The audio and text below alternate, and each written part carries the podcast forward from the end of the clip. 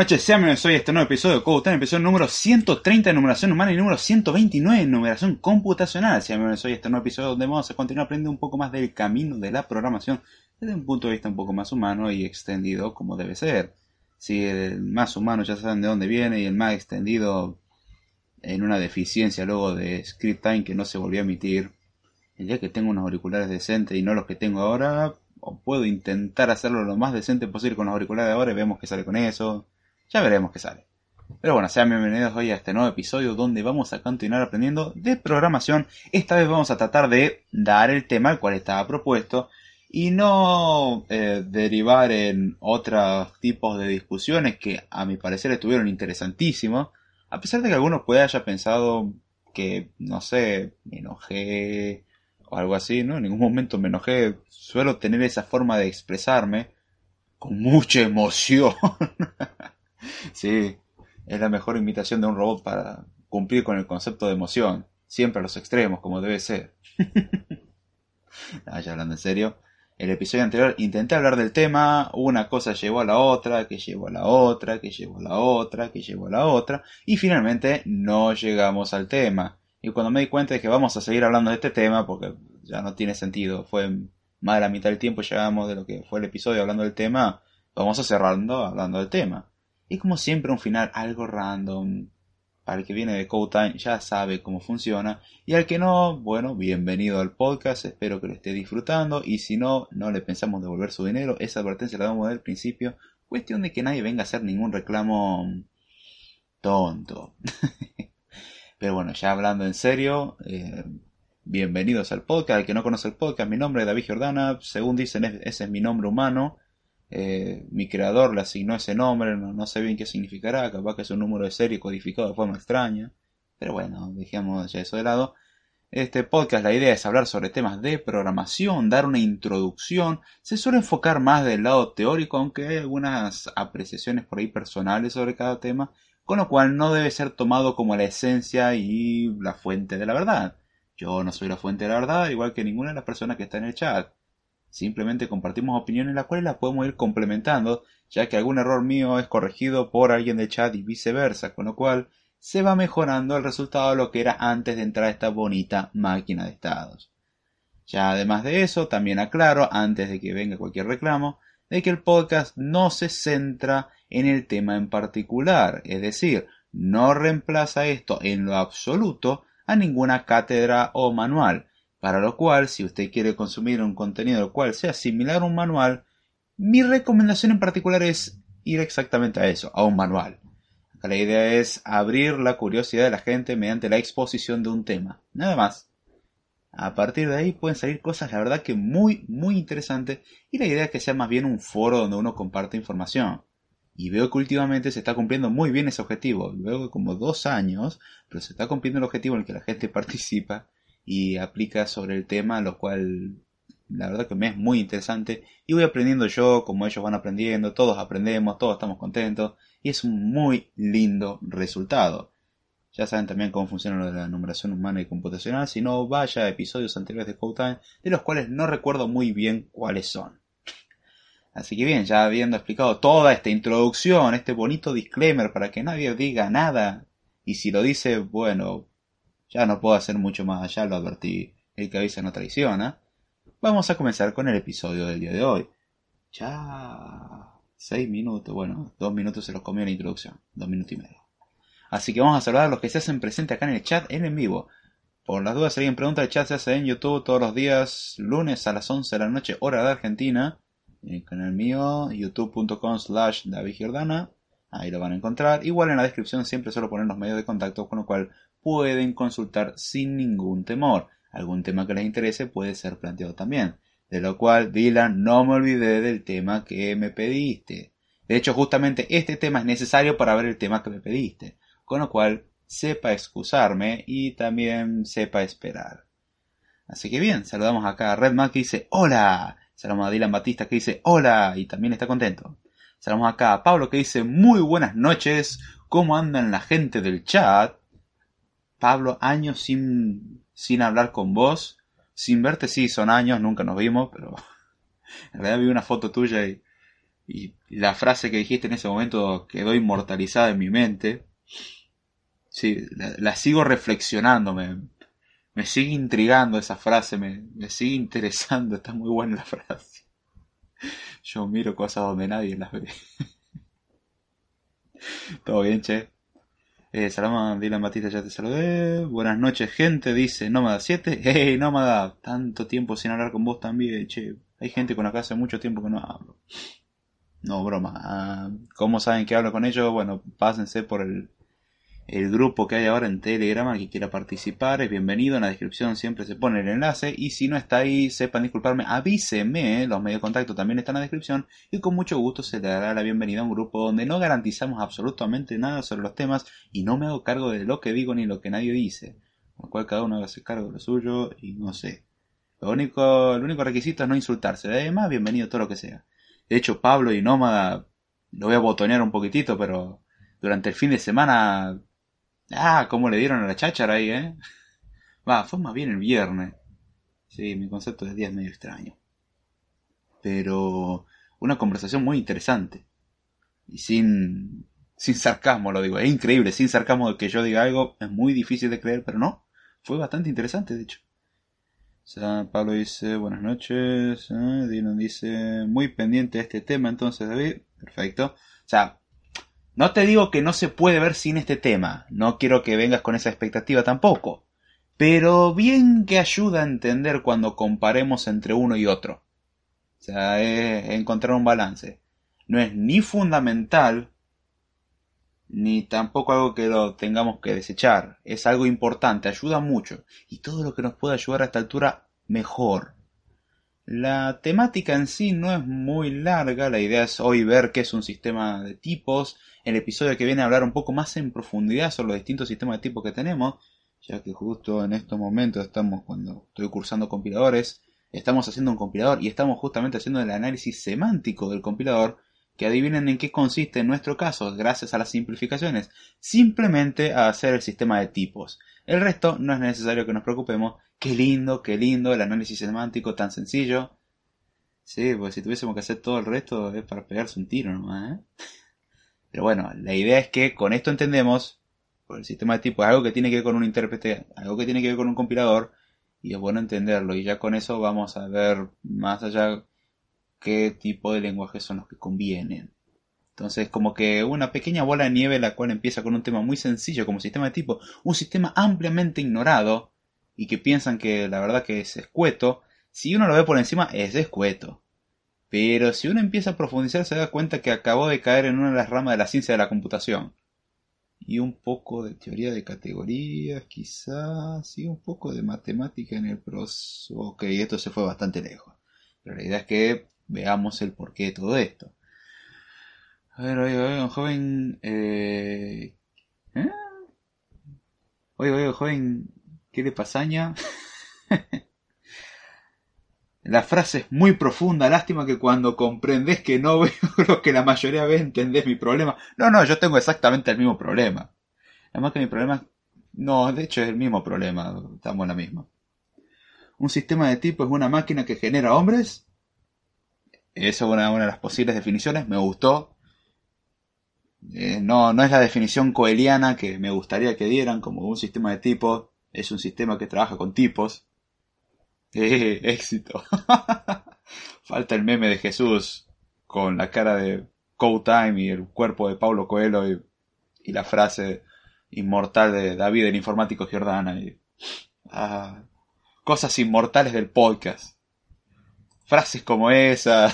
la ciencia de la computación y la ciencia que estudia computar. cuando lo veo en retrospectiva es como muy idiota la frase, sí, pero la idea era justamente que parezca idiota la frase. Y salió, por lo que veo, exitoso eso. ¿Cómo se encuentra Jesús? Eh, no he hablado mucho con él últimamente, pero me contaba que estaba estudiando. Y he de decir que me colgué en responderle el último mensaje. Ay, ay, ay, ay. Se pudrió todo, ¿eh? Eh, digo, eh, no, yo, yo olvidarme de responder un mensaje cuando, no, yo incapaz. Pero bueno, y este episodio es auspiciado por T de Boldo marca Vaya a saber quién, vaya a saber quién, su marca de confianza, y no prohibida con la, por la ANMAT. Últimamente la ANMAT está prohibiendo de todo. Pero bueno, ya fuera de los anuncios sobre lo que prohibió o no prohibió la ANMAT, este, disfrutamos de un buen tecito de boldo otra vez hasta que empiece a hacer un calor insoportable, lo cual veremos cuál es el sustituto, quizás agua extremadamente fresca o tereré. Esa es una muy buena alternativa para este verano. Tengo que comprar cajas gigantes con jugo. Ah, gracias por la promo. Me alegro que haya gustado. Dudo que la mayoría le guste la promo, pero bueno. Supongamos de que fue medianamente tolerable. El otro día pasé por una dietética y me traje té de boldo eh, en hebra. Ah, che. ¿Y qué tal está? Definitivamente debe tener mejor gusto que el saquito que compramos, ¿no? Pero... ¿Eh? ¿Bien? Yo tengo que pasar por la dietética a comprar productos en grandes cantidades. No, no para ninguna acusación que vaya en contra de mi masculinidad, ni porque esté haciendo dieta, menos. Debería algún día, pero no.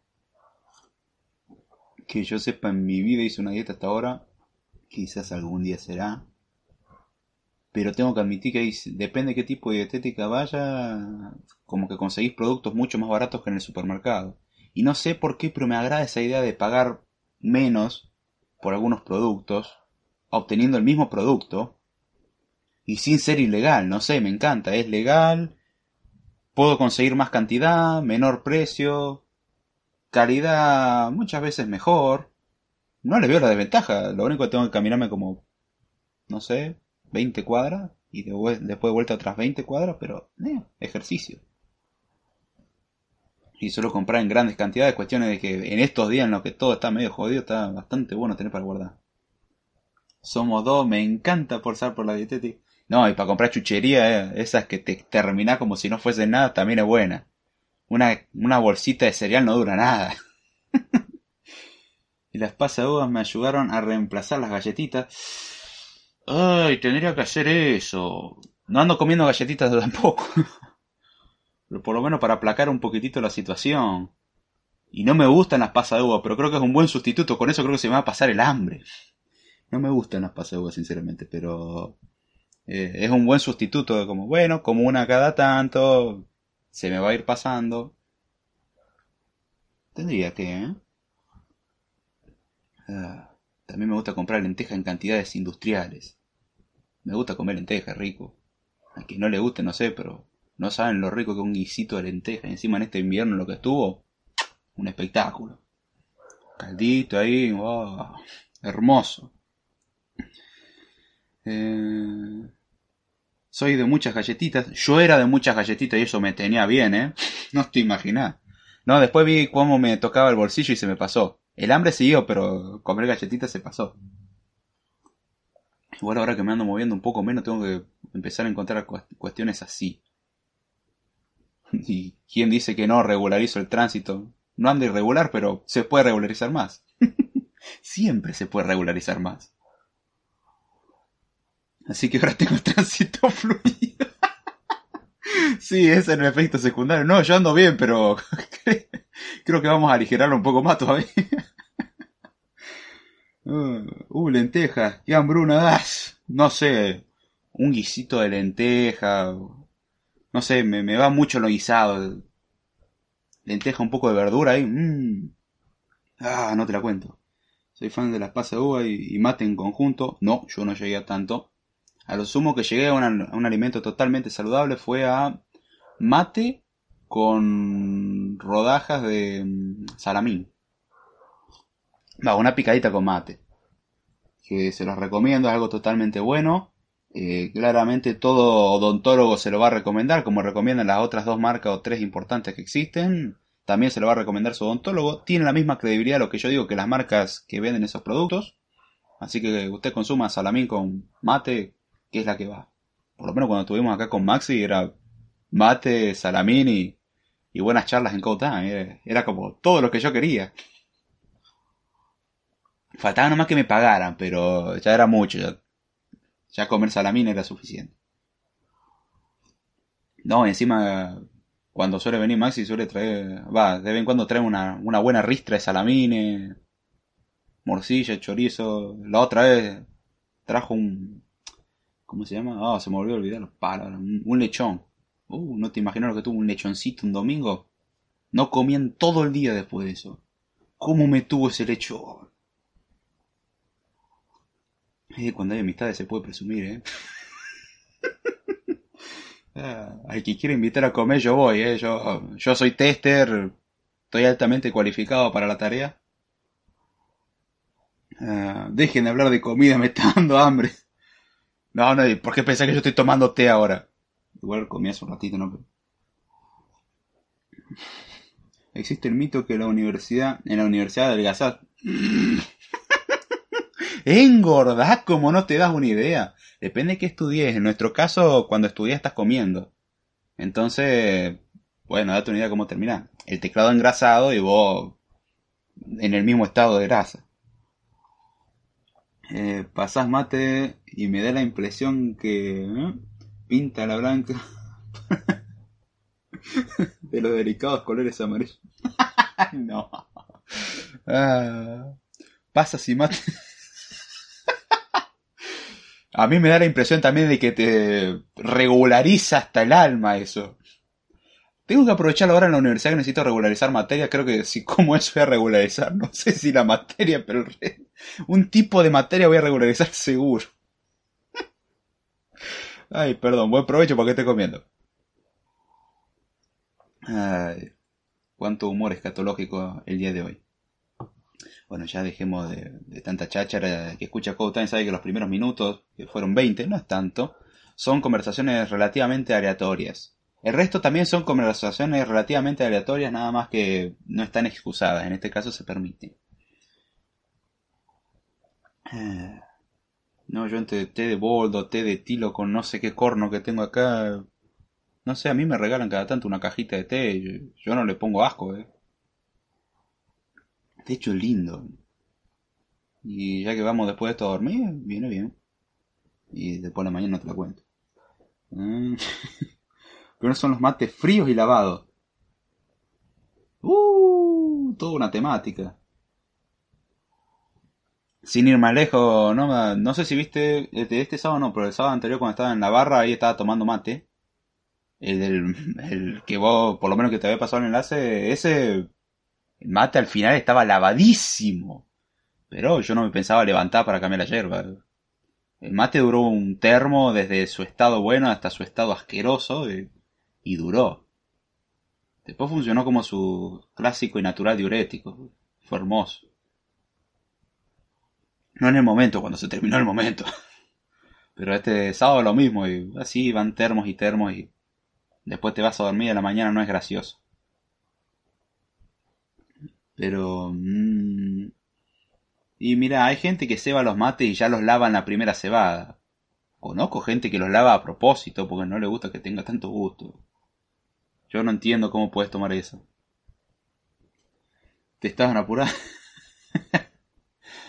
no, no, yo no me, pensaba levantar para... O sea, para levantarme tenía que ir al tachito, tirar la yerba, volver a cargar yerba mate así como venga, desde su estado bueno hasta su estado nefasto. Qué lindo. Che, yo ya me estoy terminando el té. Qué bueno que traje el termo. No es lo mismo que tomar mate, pero es tomar té, más o menos mismo. Tiene sus efectos secundarios también. Pero bueno, vamos a hablar sobre el tema del día de hoy y antes de eso vamos a poner en qué momento comenzó la parte decente para que aquella persona que le gusta quejarse y decirme que no, que no le gusta escuchar la introducción. En el minuto 22. Perfecto. Los cambios han sido guardados según esta cosa. Y bien, ah, antes de empezar, déjeme testear una cosita. Vamos a pasarlo al minuto 23. Quería testear una cosa durante el episodio. A ver si había hecho una suposición bien. Veamos. Vamos a poner todo el volumen al mínimo. Acá. Oh. Guay. Ok, esto. Esto lo voy a tener que ver después qué onda. Bien, no funcionó como yo esperaba. Bueno, volvamos a esto. Y pasamos esto al minuto 23. No, 26, no, 23.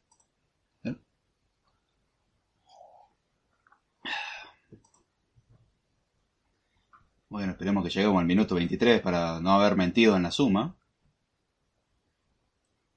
5, 4, 3, 2, 1. Bueno, ahí.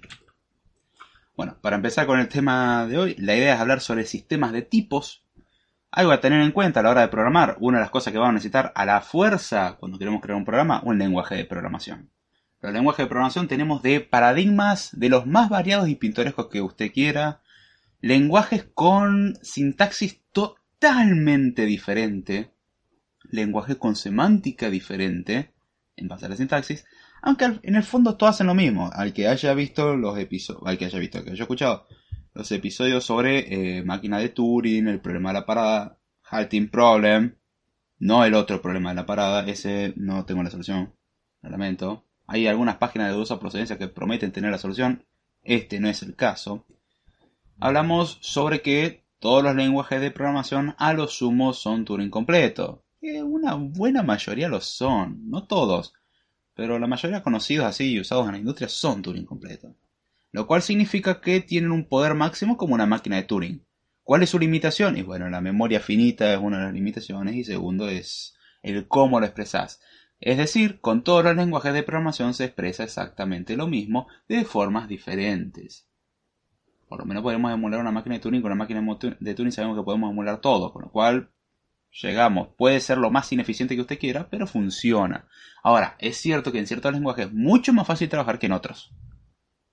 O sea, si yo quiero hacer una, una API, probablemente no use C, use otro lenguaje como JavaScript, Python, Java, Go, Swift o lo que sea. Pero C no pienso usar. Si voy a hacer un driver, voy a usar C. Cada uno tiene sus variedades, pero hay una característica en particular, además de que todos se suelen escribir, aunque tenemos también los lenguajes de programación visuales, los cuales no los profundizo porque en su buena parte me parecen bastante malos. O sea, muy lindo como juguetito y para aprender a programar y que se pueden crear programas muy potentes con eso.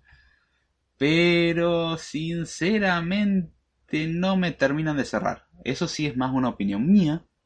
Ahora sí, volviendo al tema, una de las características que comparten todos, ya dijimos, eran los sistemas de tipos. Que no como dijimos al principio del podcast, como dijeron mejor dicho en el chat al principio del podcast, no son máquinas que generan humanos. Eh, eso se suelen llamar otros seres humanos en general. Y muchas veces con cierto desenfreno lo hacen. Últimamente se ve eso bastante. Y saludamos acá a Damián Tiscorne que dice Buenas noches a todos. Hey Dami, ¿cómo va? ¿Todo bien? ¿Qué te contás? ¿Qué hay de nuevo? ¿Cómo estás? ¿Qué hay? No sé. Usted entiende. ¿Cómo anda, Michelle? ¿Está bien? Como dos días sin hablar, un día sin hablar, depende cuál es la concepción de tiempo que tengamos en este momento. Pero... Se te extraña, viejo. Ay, hablando en serio. Espero que te esté bien, che. Y que haya comenzado lo más decente posible la semana. No es muy fácil que eso suceda, pero bueno. Ahora bien, todo muy bien, vos hablando del sistema de tipo y me está diciendo que no es una máquina que genera seres humanos. ¿De qué, es un sistema de tipo? Como siempre vamos a remitirnos a la definición claramente intuitiva que todo el mundo busca, que cuando la lee uno dice, ah, esto es lo que era y estoy satisfecho con la respuesta, que es la definición formal. ¿Y un sistema de tipo qué es? Bajo la definición, esta bella definición formal. Es un conjunto de reglas que asignan una propiedad llamada tipo a construcciones como variables, expresiones, funciones y módulos. Bien, qué bueno David, gracias por responder a la pregunta con algo que claramente entendí, me interesó, estuvo muy bueno y quiero que lo repitas. Eso último puede ser porque no se entendió un pomo. La definición en sí lo que dice que es un conjunto de reglas. Definimos un grupo de reglas las cuales asignan una propiedad. Una propiedad vamos a llamarlo como característica. Un distintivo. Un elemento que tiene. Por ejemplo, un lenguaje que tiene paradigma. Paradigma vamos a llamarlo como una de las propiedades. El cual paradigma puede pertenecer a uno o varios. Puede ser orientado a objetos, puede ser funcional, puede ser imperativo. Tenemos un montón de paradigmas en sí. eh, el orientado a protocolos, el nuevo sistema de Apple. Porque ahora con Apple y la programación orientada a protocolos, la cual claramente es nueva y no se ha visto jamás en la historia, y viene a plantear una revolución en la programación, es lo que todo el mundo pedía. Sí, sí, compre nuestros productos, querido amigo, no lo vamos a defraudar. no, ya hablando en serio un, paradigma es una de las propiedades. Nombre, podríamos decir que una propiedad sirve de mucho el paradigma, no el paradigma, la propiedad nombre, eh, no. Para los que vienen de programación orientada a objetos no es nada más, nada menos que un atributo, una característica, un elemento. En este caso, hablamos de un sistema de tipo son un conjunto de reglas, generalmente automatizado, esto a la hora de comprobarlo, pero uno lo suele escribir manualmente, aunque también se puede automatizar un poco esa cuestión y asigna una propiedad, la cual vamos a llamar tipo, de ahí sistema de tipos, ¿por qué? Porque asignamos la propiedad de tipo a construcciones. ¿Qué son construcciones? Una variable es una construcción, a expresiones es una construcción, una función es una construcción y un módulo es una construcción. Ahora, todo muy bien con tu definición formal, seguís tratando de redondear sobre esa definición formal, querido amigo. ¿Y por qué te haces tantas preguntas a ti mismo como si otras personas te estuvieran hablando? ¿Y por qué acabas de hacer esa última pregunta al igual que esta que estás haciendo? Y muchas otras más que se pueden estar haciendo ustedes. Bueno, la idea es que veamos esto un poco más humano. En sí, todo el lenguaje de programación tiene componentes, tiene distintos elementos. Tenemos variables, tenemos constantes, tenemos funciones, módulos, es decir, librerías o paquetes, dependiendo qué lenguaje es lo que varía la definición de módulos. Tenemos expresiones, por ejemplo, 1 más 2 es una expresión, cada una de esas cosas, la idea es que cuando uno la ejecute, obtengan un resultado. Un if es que sea una ejecución condicional. Un switch es que sea una ejecución condicional. Un case, bueno, entramos en el switch, es la misma porquería. Una función, la idea es que agrupemos código y ejecuten un grupo de funcionalidades. 2 más 3 es una expresión y la idea es que evalúe a un número que 2 más 3 es 5. Una variable, la idea es que sea un espacio donde uno almacena información y la puede modificar. Una constante, lo mismo que una variable, pero que no se puede modificar. Dígase un espacio de memoria en el cual uno almacena información, pero no es modificable, se asigna una sola vez. Lo cual me recuerda. Me olvidé de avisarle a una persona.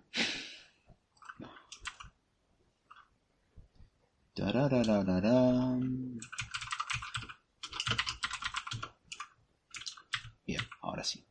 Ya, ya podemos volver al tema. Me había olvidado de avisar a alguien. Pero que no se enoje mucho.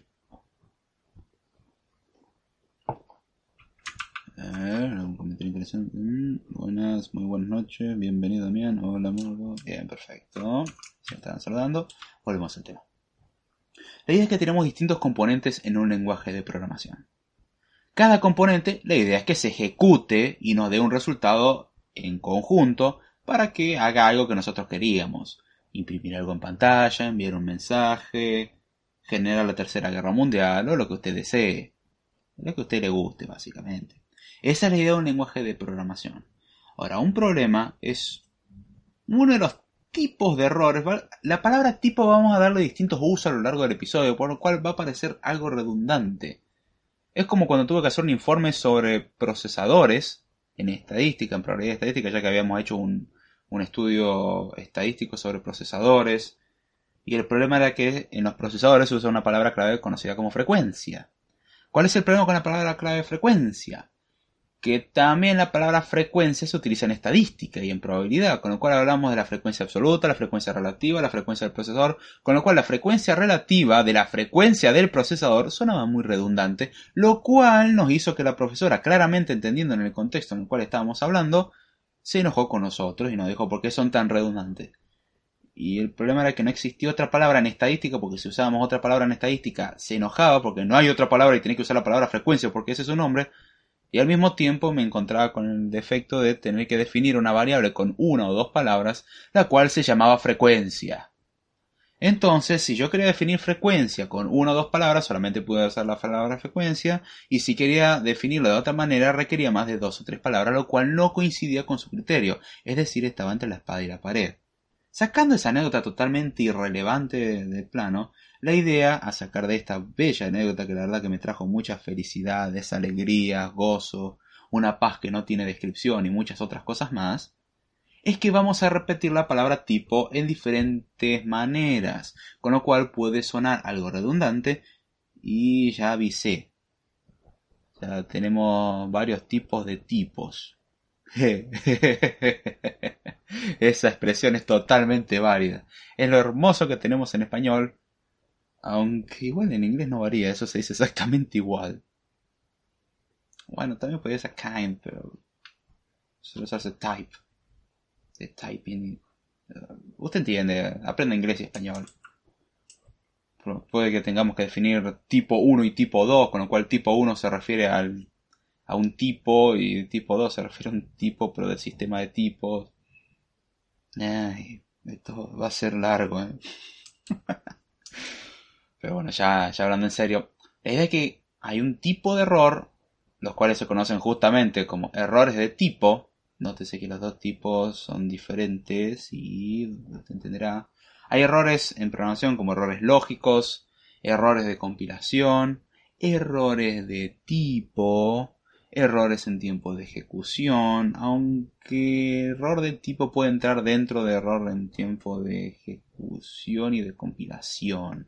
Depende de cómo lo queramos ver, pero también lo podemos ver como algo aparte. Hay errores clásicos, errores a la hora de compilar, es decir, escribe sintácticamente algo está mal, errores eh, a la hora de ejecutar, más bien errores lógicos que se basan en lo que uno escribió en el código, y errores de tipo, los cuales puede suceder en cualquiera de los dos lugares, cosa que veremos más en profundidad en el episodio que viene, aunque haremos leves menciones en este episodio, los cuales se conocen como errores de tipo. A los que trabajan en lenguajes como JavaScript o Python, ya se han topado con la agradable sorpresa de que ustedes esperaban una tupla y les aparece una clase en el medio de la nada, y dice, pará, yo esperaba una tupla, crashea todo, explota todo, boom, Tetris for Jeff, y nadie entiende nada qué está pasando acá, cómo es que todo esto está funcionando, por qué esto no funciona, y cuando uno se fija, era un problema de tipos. Este es un error en particular que cuando trabajo con Python, ustedes si escuchan CodeTime sabrán muy bien que tengo cierto cariño hacia este lenguaje de programación, y no tanto cariño hacia el otro lenguaje de programación llamado JavaScript, lo cual no significa que sea un mal lenguaje, sino que se le da mal uso muchas veces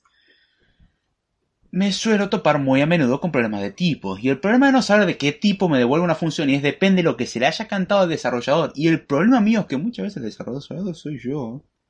Y tengo que acordarme qué fue lo que se me cantó a mí hace tiempo atrás que devuelve la función. Y el no documentarlo ahí sí que es una patada. Te encontrás con desagradable sorpresa que hay veces que la función devuelve una tupla, hay veces que devuelve una lista, hay veces que devuelve una clase perrito, otra vez devuelve una clase square, otra vez no devuelve nada, eh, otras veces devuelve una función. Y eso es un problema muy grave. ¿Por qué? Porque el sistema de tipos justamente nos ayuda que a la hora de saber los tipos de las distintas expresiones, a que sepamos cómo corno funcionan algunas cosas y que las cosas funcionan relativamente bien. Igual vamos a ir profundizando sobre esto. Ahora, la idea de un sistema de tipo es justamente tomar cada uno de los componentes del lenguaje, ya sean expresiones, variables, constantes, funciones, clases, que las clases son definir un tipo a su vez, puede uno definir distintos tipos nuevos, módulos y distintos componentes en sí que tengan los lenguajes de programación, asignarle algo que los identifique como que son que están dentro de la misma categoría. Por ejemplo, ¿qué tipos tendríamos? Ah, una pequeña anotación. A los tipos los podemos entender como categorías. Esa hermosa costumbre que tiene el ser humano de poner categorías a todo, eso no solamente se extiende a la hora de definir razas y muchas otras cosas más, sino que también se extiende a esto. Y en este caso, ese tipo de divisiones es buena. Las divisiones no siempre son malas. No sé, dividir mi casa de un río de lava me parece algo bastante correcto. No todas las divisiones son malas. Ahora, dividir mi casa de un lote infinito de lingotes de oro no me parece una buena idea. Ustedes no sé por qué lo harían, pero yo no la dividiría. Yo haría que lentamente la casa se vaya comiendo ese lote infinito de lingotes de oro, lo cual llevaría a descubrir de que es un lote infinito de lingotes de oro, o mejor dicho, esperar a que sea un lingote infinito de, de, lingotes de oro, y vivir así, la verdad, bastante tranquilo. Me garantizaría una vida relativamente tranquila hasta que alguien se entere que tengo un lote infinito de lingotes de oro y me vengan a matar. Pero para eso falta mucho tiempo porque tiene que existir algo infinito en este mundo y como no existe, salvo la estupidez humana y el universo probablemente, eh, no te sigue probablemente solamente lo estoy aplicando al universo, la estupidez humana no me cabe duda, es infinita y descubre nuevos horizontes día a día y va ganando, ¿eh? Y sigue ganando y, y va a seguir ganando tristemente. Pero bueno, hablando ya de los sistemas de tipo, la idea de un sistema de tipo es hacer una cierta categorización, una cierta división, una cierta separación entre componentes que comparten una característica en particular. Esta característica la conocemos como tipo, es decir, se comportan de manera similar. Ejemplos de tipos enteros. ¿En qué englobamos en esto? Bueno, el tipo entero reúne a todos los números enteros. 1, 2, 3, menos 3 millones, 0, 155, números cualquiera que usted busque, que sean enteros, va a pertenecer aquí. Booleanos es un conjunto el cual tiene dos elementos, true y false. Y bueno, justamente el tipo booleano es un tipo que existe. Se suele usar. ¿Y por qué digo un tipo que existe? Porque hay lenguajes donde el booleano como tipo explícito no existe. Mira, ¿cómo puede ser? No es que la computación se basa en la lógica. ¿Cómo puede haber un lenguaje el cual no tenga booleanos que justamente la, base de todo el lenguaje de programación tendría que ser la lógica? Bueno, eh, querido amigo, primero cálmese, baje sus intenciones. La revolución un, un cachito. Le recomiendo este té de tildo con anís. No, tildo no era de... Manzanilla con anís. Cualquier cosa. No sé qué estaba diciendo que tenía en la cabeza. Hablando de eso, abrimos un té. Em, ahí está. tranquilo, amigo, tomes este. No, tildo, no, es tilo. no sé qué me pasa. Lapsus, sorry. Y era manzanilla. Está, está buenísimo. Eh, sí, el anís no me gusta, pero el manzanilla con anís tiene un, lindo gustito. Sé que no es lo mismo que tomar el clásico, pero es lo que tengo a mano y me lo regalaron. Yo no le pienso hacer asco en lo absoluto es comida, es bebida, no me mata, bienvenido. Ahora sí, ya teniendo esto, para un poco más de tranquilidad, paz a los puristas y algo para tomar para los no puristas. La idea de un sistema sin booleanos existe y se llama C. C es un lenguaje de programación el cual no tiene el tipo booleano. El tipo booleano no existe en C. Existe el tipo entero, el cual si es 0 representa false y si es cualquier otra cosa representa true. Esa es la forma de trabajar con sistemas de tipo en, en C. Es el tipo booleano. Es así de simple. Es un dolor de cabeza cuando pones no 1. Así como no 1, así es 0. O pones 155 en un if, así, if 155. ¿Qué?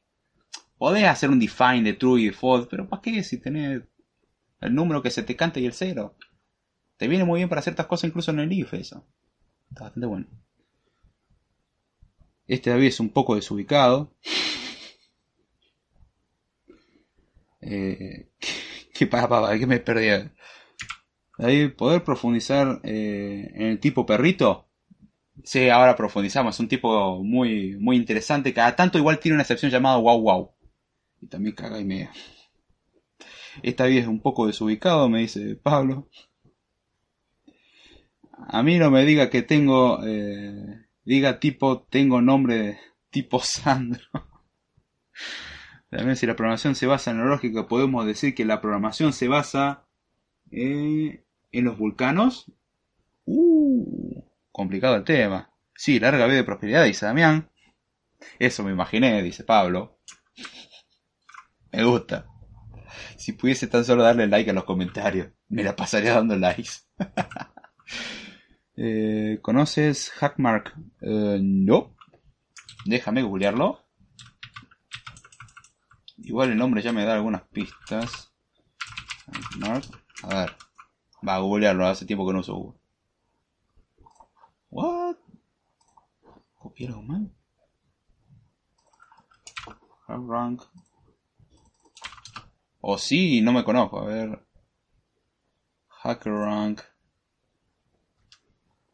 HackerRank. all middle developers practice coding, preparing for interviews and get hired. Ay, cuánta mentira en un título. Um, súmese a los otros 4 millones de desarrolladores. Eh, practique escribir código. Prepárese para una entrevista y sea contratado y ponen así cosas como Airbnb, Cisco, Dropbox, Red Hat, Twitter, Uber, VMware y no logro ubicar la última. ¿La última? No, no me deja ver. Eh, después me suena como algo totalmente trucho, pero después veré. Eh, fascinante. Sí, hack rank. Eh, leí, mal, leí mal y. Uh, eh, DuckDuckGo me corrigió. Hack rank. Usted sabe mis problemas de vista, sepa comprender. Pero no, no, no me uní mucho a esas cosas. Eh, hay tanto cuento alrededor. Eh, genial, ahora nos contratan a los JavaScript developers. no lo veas como lo venden. Yo sé Angular 15135184887 y React Fusions eh, Fusion 96556. Tengo la leve sensación que me estás queriendo decir que su número de versiones se incrementan de una manera exponencial. Como me sorprendió que C no tuviera variables de tipo eh, bandera. No, booleano no tiene. C no tiene booleano. C creo que sí. Pero intentá poner algo tipo bool o boolean y mira cómo se te rompe el, programa a la hora de compilarlo. ¿Sirve para el CB? Mm, mientras que no me hagan negrear codeando, está todo bien. Pues si trabajar gratis durante seis meses y después te contamos si te contratamos. Ah, vamos a ver. Qué buen chiste, contate otro. Prefiero hacer aplicaciones propias y venderlas. O por lo menos tener con eso un portfolio. Pero bueno. Sí, eh, C no tiene booleanos y aún así nadie renegado diciendo no, C es un lenguaje que no funciona y no sirve. No, porque somos lo suficientemente idiotas para saber que algo no funciona y no sirve y basarnos en eso para hacer otros lenguajes de programación que son los que son populares hoy en día. Sí, eso habla o muy bien de C o habla que la gente es muy idiota. Eh, creo que habla de las dos cosas. Vamos a decir que es un combinado.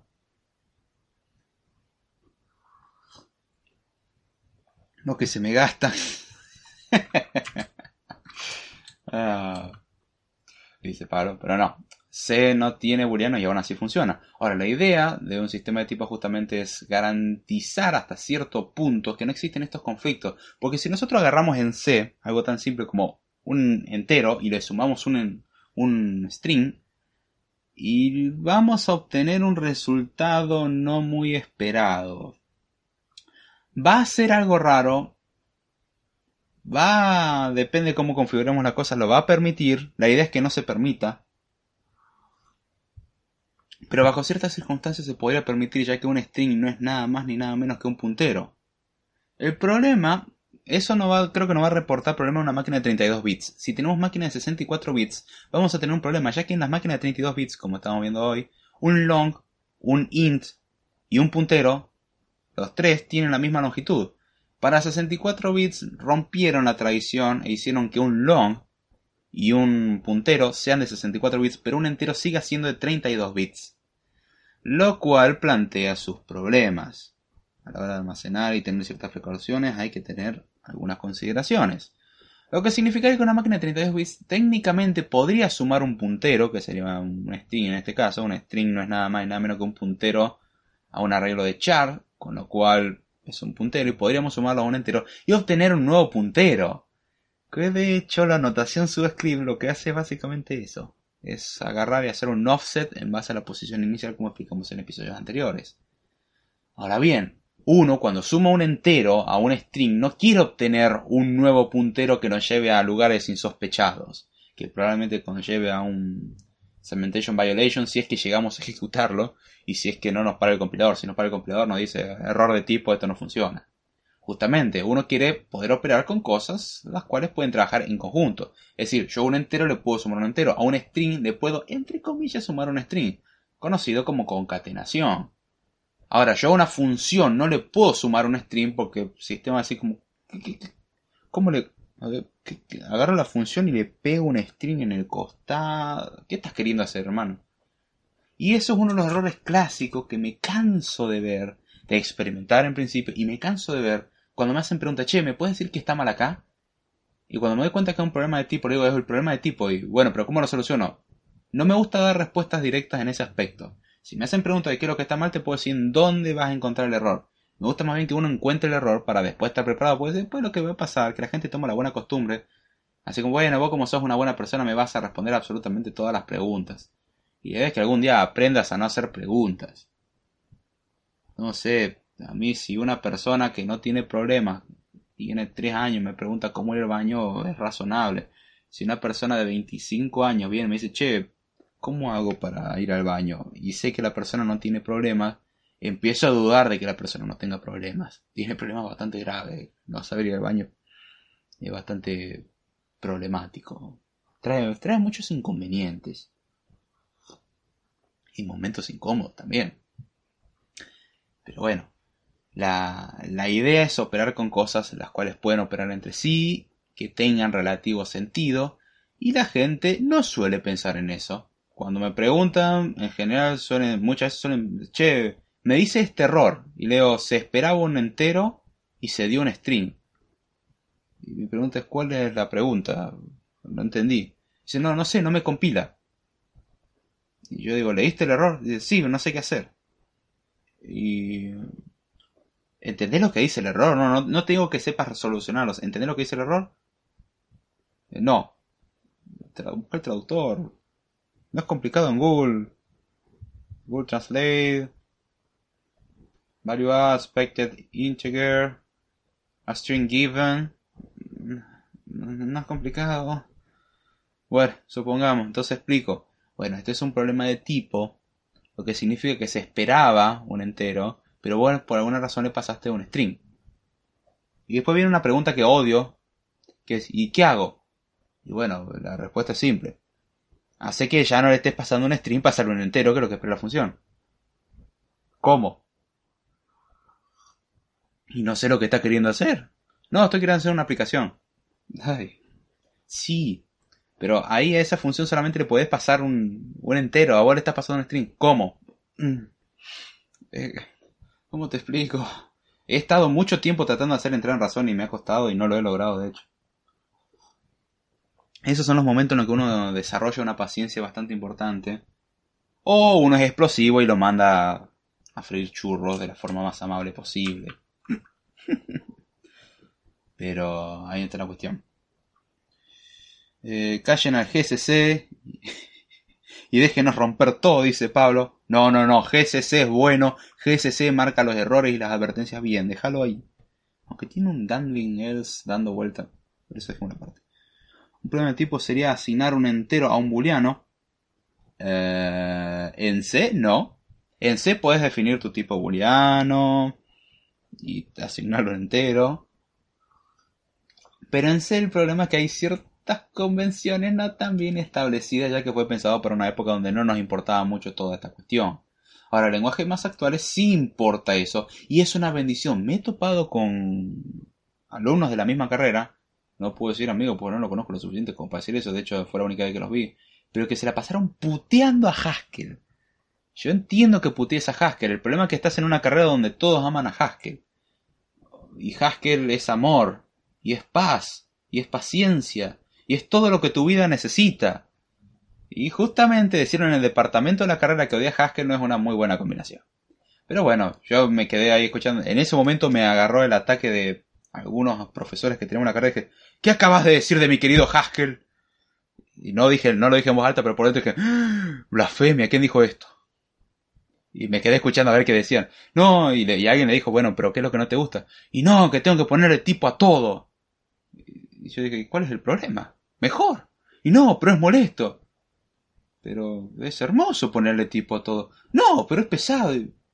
¿Qué tiene de pesado? Y que lo tenés que escribir. ¿Y qué clase de peso es ese? Después te resuelve casi todos los problemas solito. No entró en razón esa persona aún así. Hay gente que es insensata y va a seguir siendo así que... Pero Haskell es un lenguaje fuertemente tipado, cosa que veremos en el próximo episodio. Eh, es un lenguaje el cual todo tiene que tener un tipo y eso es algo lindo. ¿Para qué sirve un tipo? Justamente para hacer comprobaciones y asegurar de que trabajemos con piezas las cuales pueden comportarse de esa manera. Es decir, si vamos a sumar, podamos sumar las cosas. Si vamos a restar, que podamos realmente restar. No podemos restar un string a un string porque no sabemos qué hacer, salvo que le demos una semántica a eso. La suma de strings se considera la concatenación. La suma de números se considera la suma aritmética. Es para establecer categorías de distintos tipos de componentes, a la redundancia con la palabra tipo, entre los cuales uno tiene que trabajar. Y la verdad que es hermoso cuando uno tiene un sistema de tipo. ¿Por qué? Porque cuando uno tiene un sistema de tipo, generalmente se suele eliminar uno de los problemas clásicos. Un sistema de tipo decente, que compruebe todo antes de ejecutar, no como Python y JavaScript. En lo cual, eh, bueno, digamos que nos eliminamos una, categoría de error directamente. Hay distintos tipos de errores. Uno de los cuales también vamos a hablar más adelante es el null. El clásico, los que trabajan en Java, Null Pointer Exception. Los que trabajan en C, el clásico Segmentation Violation o Segmentation Fault. El Segmentation Violation y Segmentation Fault terminaron en una conversación muy graciosa en, el grupo de CodeTime. Son distintos tipos de errores. En C te puedes topar con un error de compilación, un error en tiempo de ejecución, un segmentation violation, un segmentation fault, un, un error de tipo no, ese sí que no te lo va a presentar. En JavaScript puedes tener un error entre comillas en tiempo de compilación, puedes tener un error en tiempo de ejecución, puedes tener un error de tipo, puedes tener un segmentation violation, ahí conocido como null pointer exception, puedes tener todo lo que vos quieras y mucho más. Hasta casi que puedes tener cáncer usándolo. Y si no lo tenés, te lo produce, quédate tranquilo. ¿eh? Python guarda, va de la manito con esto. Python tiene el mismo problema. Dice, oh sí, yo voy a empezar a ejecutar y no he encontrado ningún problema sintáctico. Runtime, runtime error. Eh, la función esperaba dos argumentos y uno fue dado. Oh. Rompí todo, cosa que un compilador lo soluciona. Acá no. Pero la idea es justamente poder trabajar con cierto tipo de expresiones y que funcione. Es garantizar de que hay una coherencia a la hora de trabajar. Eso suena lindo, suena sencillo y voy a decirles no es sencillo. Ahora que estoy haciendo el type checker de comprobador de tipo, para que no se lleve muy bien con el inglés, del compilador con el cual trabajamos en la universidad, eh, me doy cuenta de que hay consideraciones que hay que tener en cuenta a la hora de hacer el type checker. Y es complicado. A lo cual puede que a partir de ahora utilice la palabra type chequear, usando la transliteración de type checking del inglés, type chequear, comprobación de tipo, ¿sí? Y si se me escapa la transliteración, sepan disculpar por este asesinato a la lengua española. Pero ya, ya di el sinónimo, así que a partir de ahora podemos trabajar con ese alias, define, type alias o como lo quieran llamar. A ver.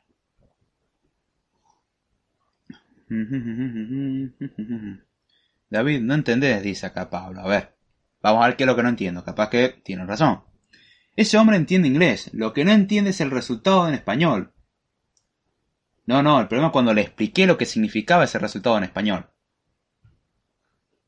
O sea, le, dije, mira, lo que significa esto es que vos a esta función le tenés que pasar un entero. Y sí. Y el resultado que le estás dando es un string. Ajá. Y no le podés pasar un string donde se espera un entero. Ajá. ¿Qué hago? A ver. Que dice Nómada, no, ¿por qué son así? Hay que tener paciencia con gente así. De hecho, la mayoría no lo tiene. Miren que hubo una sensación así grande como decir, mira, flaco, disculpa, no te puedo ayudar. Aún así, intenté ayudar todo lo que pude. Igual después de un rato ya se nota que tu, tu forma de hablar no es tan suave, es más áspera.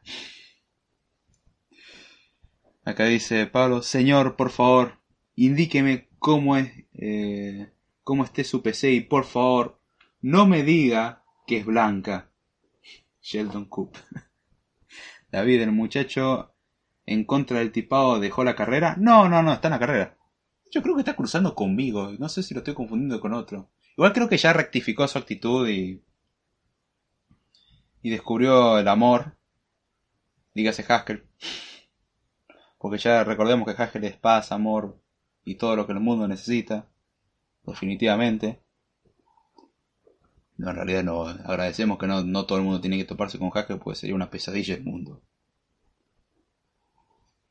A diferencia de Python y JavaScript, nuestro querido PHP es fuertemente no tipado. Por eso PHP es Dios. ¿No? Dice Pablo. Eh... Sí. Sí. Sí, sí, sí, lo que vos digas. Pablo tiene razón, claramente, háganle caso. Él dice la verdad, yo estoy mintiendo. Seguro. Claro. ¿Cómo hacer que se entienda que estoy usando sarcasmo, no? Pobre otro matrimonio arreglado. no, no, no. Lo, lo, conoció luego de ver toda la basura que son muchos lenguajes. No, no, para esto es lindo, esto es lindo. Todo el mundo protesta del type checking hasta que uno programa en Python o en JavaScript. Ahí se le pasa todo. Y si después programa en Python o JavaScript y dice eso es porque no realmente programó ni eso. Pero vos sos loco, viste, PHP tiene chaleco, viste. ¡Ja! La vieja. Salma acá David Ruiz que se hace presente. Buenas noches caballeros, ¿cómo están? Dice David luego de haber hecho esa mala presentación del viejo yo sin haberme preparado y tomando un tecito de manzanilla con anís. Todo bien, David, che. Estamos hablando mal de vos, bienvenido. Unite al grupo. También puedes hablar mal de tu persona. Apenas puedo entrar, tuve que hacer un par de horas extra. No pasa nada, sé que la andás pasando no muy bonito en el trabajo, así que vos dale tranca. Eh, eh, ¿Cómo está? Eh, mira, Pablo acabó de decir una verdad. PHP es el mejor lenguaje de programación del mundo, así que ahora son amigos y está todo bien. Yo mentí toda mi vida, yo viví bajo una mentira. El tener sistema de tipos no sirve. Claro. Uy, su que esa es Ruiz siempre defendiendo a PHP y no sabe lo que se mete. no, che, era chiste lo de tirarte tierra encima, tranquilo. Muy bien, las horas extras las realizaste en el trabajo posta o en el trabajo de mantener la casa. O ambas. Calculo que ambas. Es una muy buena respuesta, me gusta esa respuesta. Pero bueno, ya hablando en serio, volviendo al tema. Comentame de paso ahí, eh, ahí respondió. Ese David Ruiz no tiene las bolas por. ah, David Ruiz te tiene las bolas por. Está bien, está bien. Fue el trabajo posta, dice. ¡Eh! Vas aprendiendo a usar muy bien las expresiones. Más uno, David. One cap. Usted sabe entender la referencia. Pero bueno, ya en serio. Ah. La idea de un sistema de tipo es justamente garantizar una coherencia a la hora de trabajar. Remarco su importancia porque elimina un tipo de error completo. O sea, por ejemplo, Swift elimina el clásico error, el null pointer exception. En Swift esa cosa no existe. De hecho, es más probable que el compilador en sí tire un null pointer exception a que lo que escribas en Swift tiene un pointer exception. Hasta ahora me he encontrado con una sola forma. Una sola de generar un null pointer exception, en realidad un segmentation fault, en Swift. Y me tuvo un rato pensando, dije, ¿cómo Swift si no acepta este tipo de errores? No, hay una forma de forzar un segmentation fault en Swift. Hay una forma en particular. Pero Swift es un lenguaje el cual elimina completamente el error de segmentation fault en casi todos los casos. Hermoso. Elimina los problemas de tipo también. Eso es algo que me gusta mucho de Swift. Eh, Haskell hace lo mismo. Haskell elimina los problemas de tipo. Haskell elimina los problemas. El null point exception no existe en absoluto. Pero bueno. Igual el, abusar de ciertas cosas puede llevar a ese tipo de errores. Pero no un error clásico de uy, me olvidé de inicializar una variable. Muchos lenguajes no tienen esta característica. C tiene la característica de comprobar los tipos de todo, lo cual es hermoso. Python y JavaScript lo comprueban en tiempo de ejecución, lo cual es asqueroso, porque podés pensar de que tu código está bien y en un momento, porque se ejecutó una de las ramas de tu if de 27 ramas, se rompió todo.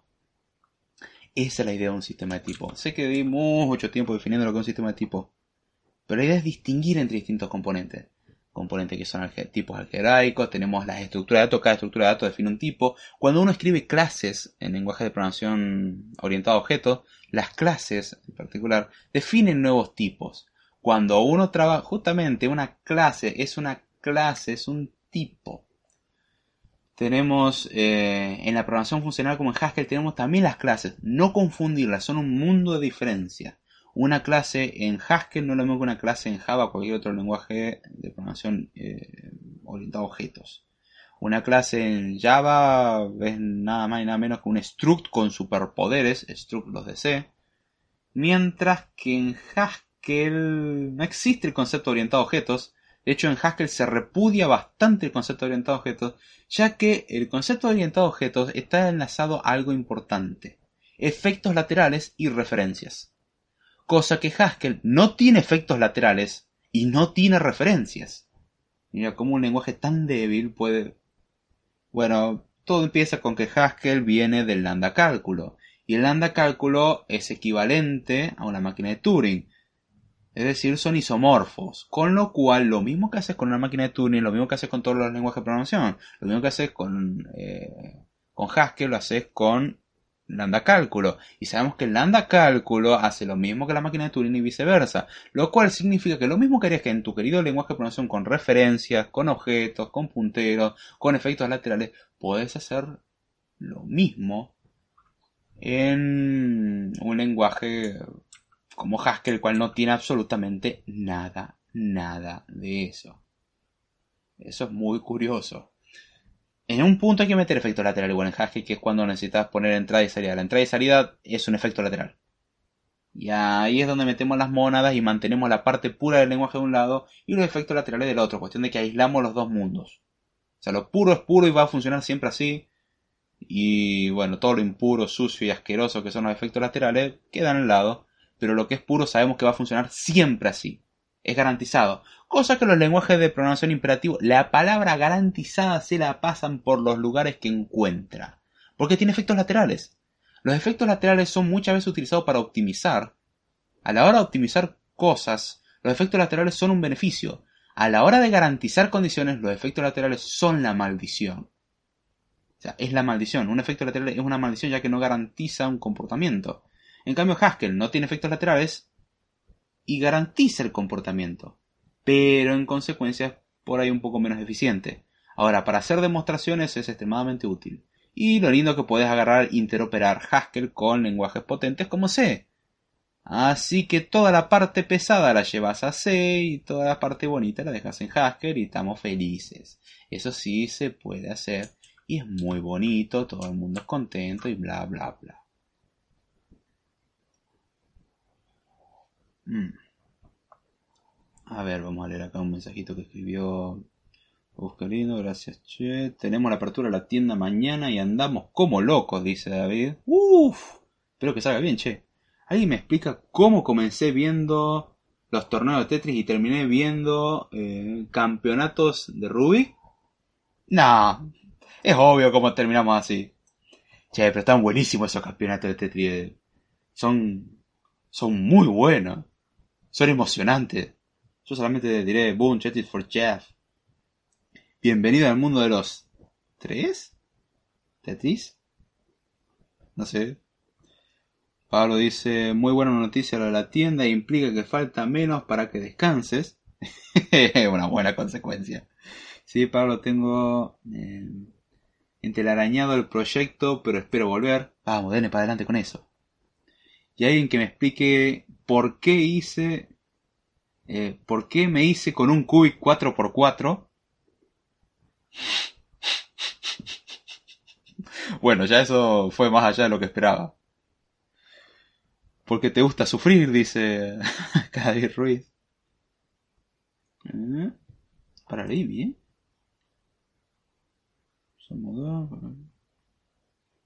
What? Ah, sí, sí. Eh, lo leí bien. Pues. Se me hizo un nuevo cancha, se movió. Somos dos, de sufrir. Yo también vengo a mil más dos en el trabajo, dice Pablo. Che, Pablo, eh, ¿le sabe a PHP? ¿Qué? ¿Qué sería un lenguaje fuertemente tipado? Pregunta acá RedMat, es una muy buena pregunta. Explicando chistecito de tres, el árbol traducido. Oh, es, es árbol traducido a español. Trees. Lo leí en español. Tenía que haberlo leído en inglés. Trees. Árbol. Mala mía. Ya que siempre uno se va por las ramas. ¿Eh? ¿Eh? Es bueno el chiste. Admítanlo. eh, acá pregunta mm, eh, Redmad qué es un lenguaje fuertemente tipado. Igual esto lo íbamos a ver el próximo episodio, pero vamos a ir adelantando. Un lenguaje fuertemente tipado si toda expresión tiene un tipo, todo elemento tiene un tipo. Eso es un lenguaje fuertemente tipado. Hay lenguajes los cuales obligan a uno a especificar el tipo y hay lenguajes que pueden intentar inferir. ¿Cuál es la diferencia? Es que a la hora de poner un tipo simplemente lo estás dando. Y a la hora de inferirlo dice, bueno, en base a la información que me da yo tengo que deducir. Inferir, entiéndanse como deducir, cuál es el tipo. Un lenguaje fuertemente tipado es un lenguaje el cual, justamente, toda expresión tiene un tipo. Es algo que importa. Puede que uno no tenga que explicitar, lo cual es un problema. Y puede que lleguemos al, al caso de general como Python, que es un lenguaje tipado, pero que uno no puede definir los tipos. Y eso es un problema para mí. Eh, me gustan todos los lenguajes, por lo tanto PHP sabe a curiosidad. Eh, me agrada esa actitud. Claro, por lo tanto entendemos que nuestro querido JavaScript es fuertemente tipado, ¿no? Eh, técnicamente. Ahí depende cuál es tu definición de fuertemente tipado. Ahí está esa discusión. Técnicamente todo tiene un tipo en JavaScript. El problema es que no se suele explicitar. Y no se suele saber. Y puede explotarte en la cara. Pero bueno. Eh, David Ruiz dice, Pablo, solo le puedo decir que PHP se parece mucho a C, al menos en la sintaxis. David, estoy equivocado. Es que no conozco bien C. Eh, no coincido tanto que se parezca a C, pero tiene, o sea, es un lenguaje que ya tiene su tiempo y, y toma algunas cuestiones prestadas. No te diría que es tan parecido. Yo no le veo por ahí tanta similitud. Quizás las tenga. No le veo tantas. Pero Sí. De hecho, cuando empezás a ver lenguajes como Java, JavaScript, JavaScript por ahí como que se divirtúa un poco, pero eh, Java, JavaScript, C++, C++ obviamente, vas a notar que como curiosamente todos toman demasiado de C. En particular Java y, y C++. C++, como lo quieran llamar, C++, como ustedes quieran, con todas las incoherencias que ustedes quieran, bueno, van a notar que es muy parecido. De hecho, si programan en C pasar a C++, no les tendría que causar tanto problema. Y si programan en C pasar a C, les va a causar muchos problemas ya que hay muchas cosas que no existen. Y se las tienen que arreglar como puedan. David Gerdona, mira el grupo de Telegram. Sí vi que habían mandado un mensaje, pero no me metí para no hacer lío. Ya escribe el mejor lenguaje de programación del mundo. No digo que sea malo, pero hacen desastres. No me jodan, hasta PCN es fuertemente tipado y eso y eso que ni compila, no necesariamente no tiene nada que ver con compilar. O sea, Python no compila técnicamente hablando. O sea, como que no es un lenguaje compilado, pero aún así es tipado. O sea, el tipo no tiene nada que ver con que sea compilado. Pero saber el tipo de las cosas ayuda a la hora de la compilación. Eso es importante. El YouTube me baneó temporalmente. ¿De qué estás hablando? Eso que le pasó me mostró un grupo siempre me pasa Pablo, ¿cierto? Muchos lenguajes tienen cosas parecidas a C. Bien, a ver, voy a ir al grupo. ¿Qué pasó? ¿Qué onda? ¿De qué me perdí? Has enviado demasiados mensajes. Tómate un respiro y vuelve a intentarlo. Edita el mensaje y vuelve a intentarlo. ¿What? ¿Qué carajo? A ver.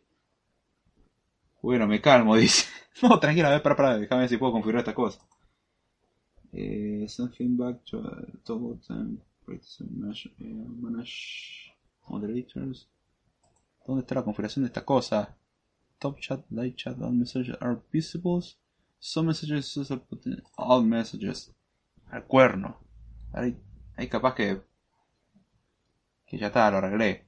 No sé, probá. Eh, incluso al terminar toda la línea con punto y coma, ese era un clásico, era para facilitarle trabajo al parser. Hoy en día no lo incluyen solamente porque el parser ya no, o sea, antes, de hecho una anécdota que nos comentaba un profesor, es que antes los parsers, o sea, antes los parsers, antes los, libros de compiladores, te dabas cuenta cuál era su prioridad en base a las unidades, ya que el 90% del libro de un, para cómo hacer un compilador era parsing, era simplemente procesar la entrada y convertirlo en algo que después el compilador pueda usar. Era tomar la entrada de un ser humano y decir, bueno, che, tiene errores de sintaxis o no. Nada más, esa era su misión. Y era el 90% de un libro. Hoy en día, con suerte llega a tratarse de un 10% en el libro. Lo cual significa que en otra época lo importante era optimizar lo más posible el procesamiento de la entrada. Hoy en día eso se hizo tan eficiente, entre comillas, o sea, el poder de cómputo es tan alto que eso ya no es un problema. Más bien el problema es cómo optimizamos el resultado que se quiere compilar. Por eso se dedica el otro 90% de los libros generalmente a decir, bueno, che, ya teniendo el parser que se supone como que ustedes lo saben hacer, vayan y lean un libro de parser si quieren aprender a hacer esto. Bueno, ahora vamos a agarrar la información, el AST, el Abstract Syntax Tree, o el árbol de sintaxis abstracta. Ah. y vamos a convertirlo en algo usable para el compilador y vamos a hacer todos los chequeos de tipos, conversión a código intermedio, canonización, conversión a, al assembler deseado, etc. Pero en su tiempo el parsing era, era lo importante, hoy en día ya no. Ya, ya pasó a ser otra cuestión.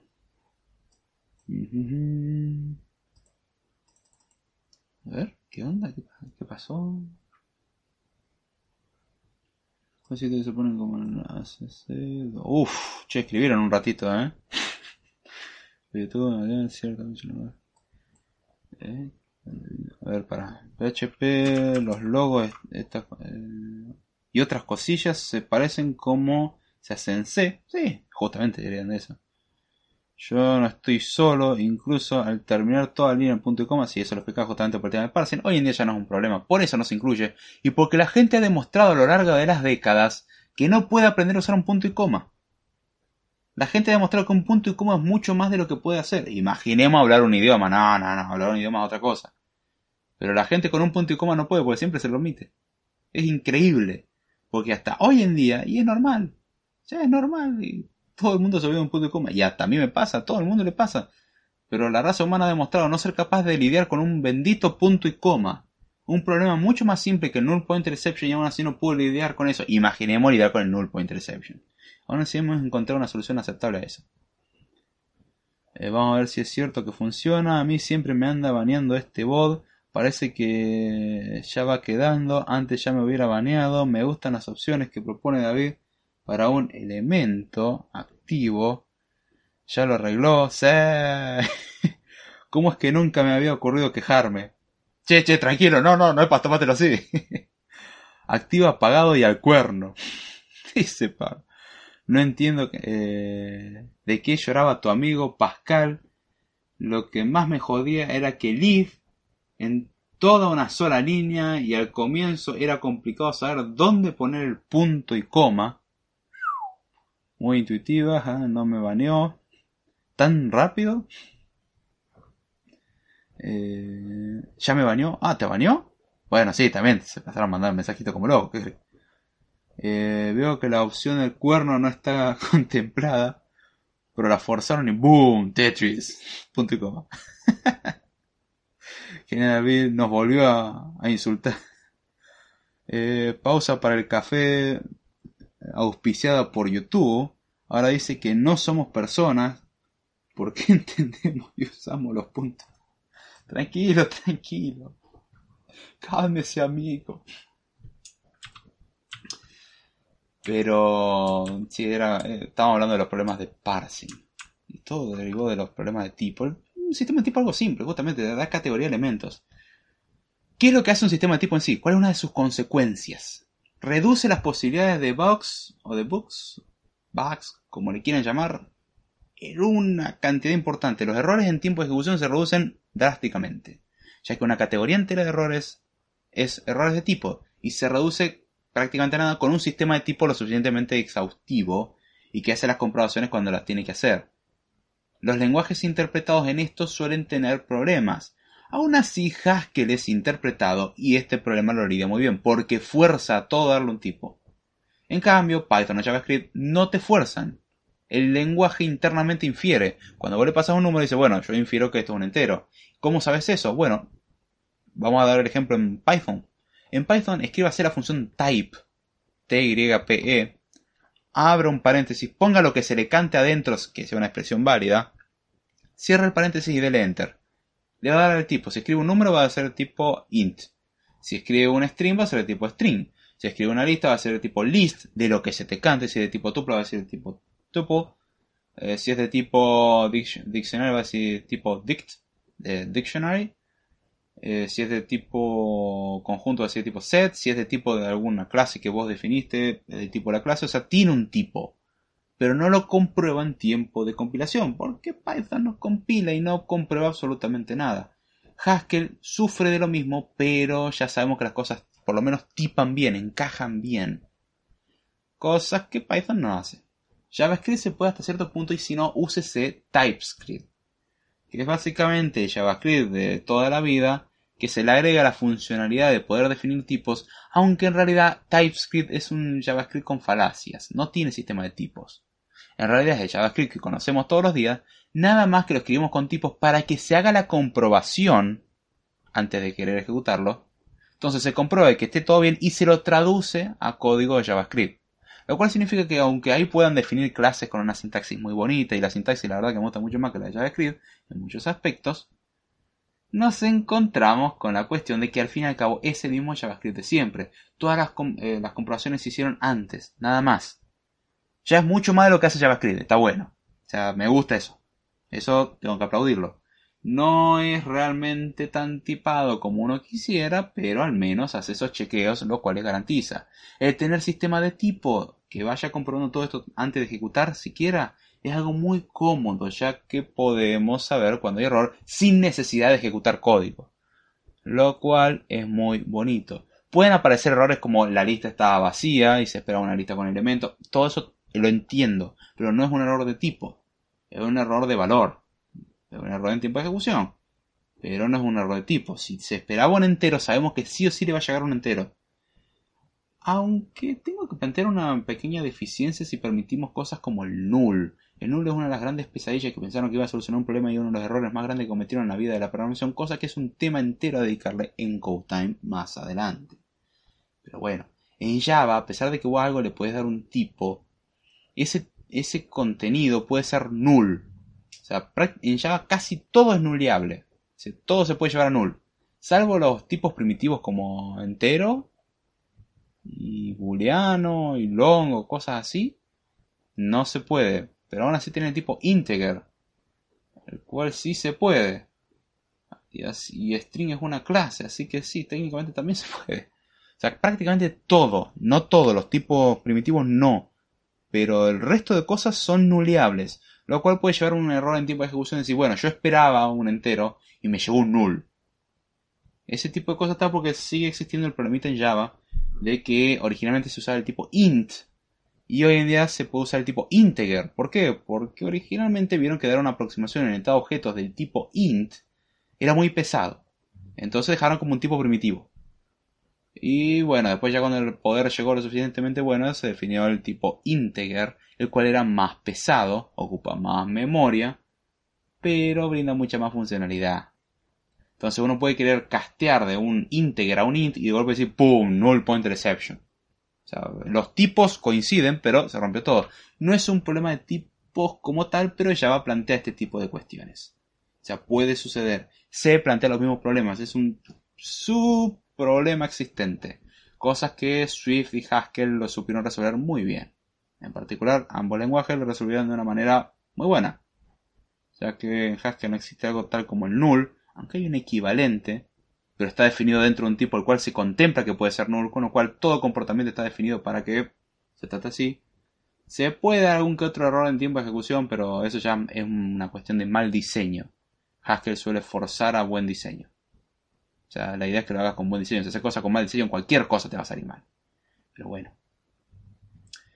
La idea es que justamente con un sistema de tipo uno elimina muchas de estas cosas. ¿Cómo? Bueno, básicamente, entendamos esto en el mundo Lego, Rusty o como lo quieran llamar, el mundo de los queridos ladrillos con los cuales uno puede construir grandes estructuras, es hermoso, vivimos todos felices y es un mundo pacífico y sin guerras. Eh, omita todo menos lo del tema de que es hermoso considerarlo con esta analogía en el cual uno que es lo que tiene a la hora de construir cosas con, los ladrillitos. Tiene una interfaz, que son los conectores, y después está todo el resto, que es el resto del bloque. Entonces yo puedo construir una torre y puedo construir 27 torres, y puedo construir una base y puedo construir 27 bases, y puedo construir un autito y puedo tener 27 autitos, y puedo poner justamente el autito en la base al lado de una torre. Se puedo construir con eso. O sea, con bloques chicos armo cosas que son consideradas como bloques más grandes. Lo cual es el paradigma base de la programación orientada a objetos y otros paradigmas los cuales uno tiene en realidad objetos predefinidos y define objetos nuevos o elementos nuevos, depende de cómo usted lo quiera llamar. Ahí te vamos bien. ¿Dónde está la analogía de eh, los bloquecitos? Los bloquecitos tienen una interfaz. Otra analogía por ahí más simple de entender todavía son esas cajas que se le suelen dar a los chicos para jugar, en las cuales suele haber una caja completamente cerrada, salvo que de un lado tiene orificios con distintas formas. La forma de una estrellita, la forma de un cuadradito, la forma de un circulito y cosas así. Problema. El gran problema para esa persona es que tiene que tomar otros cuerpos y hacerlos pasar por esos eh, orificios. Entonces tenemos el bonito orificio con forma de cuadrado y tiene un cubo.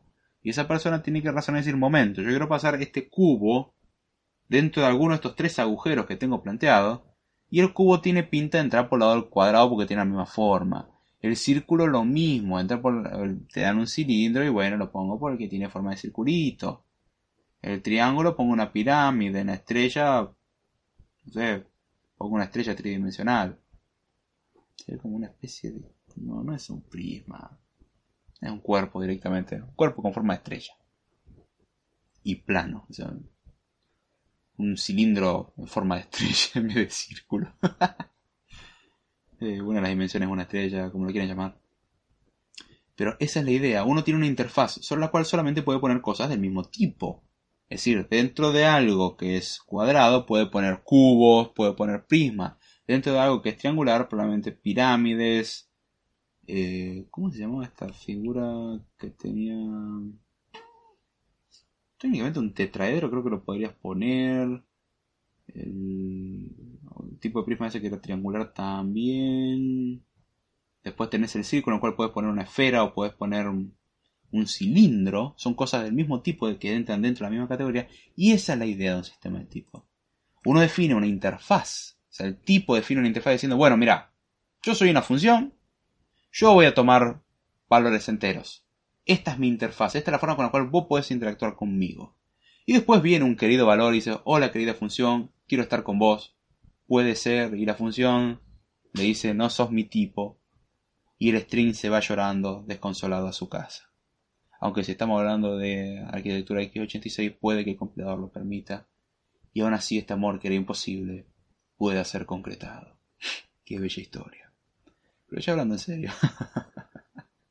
Qué idiota. ya hablando en serio. La idea de un sistema tipo es definir una interfaz y dar limitaciones. Es dar constraints o limitaciones a lo que uno hace.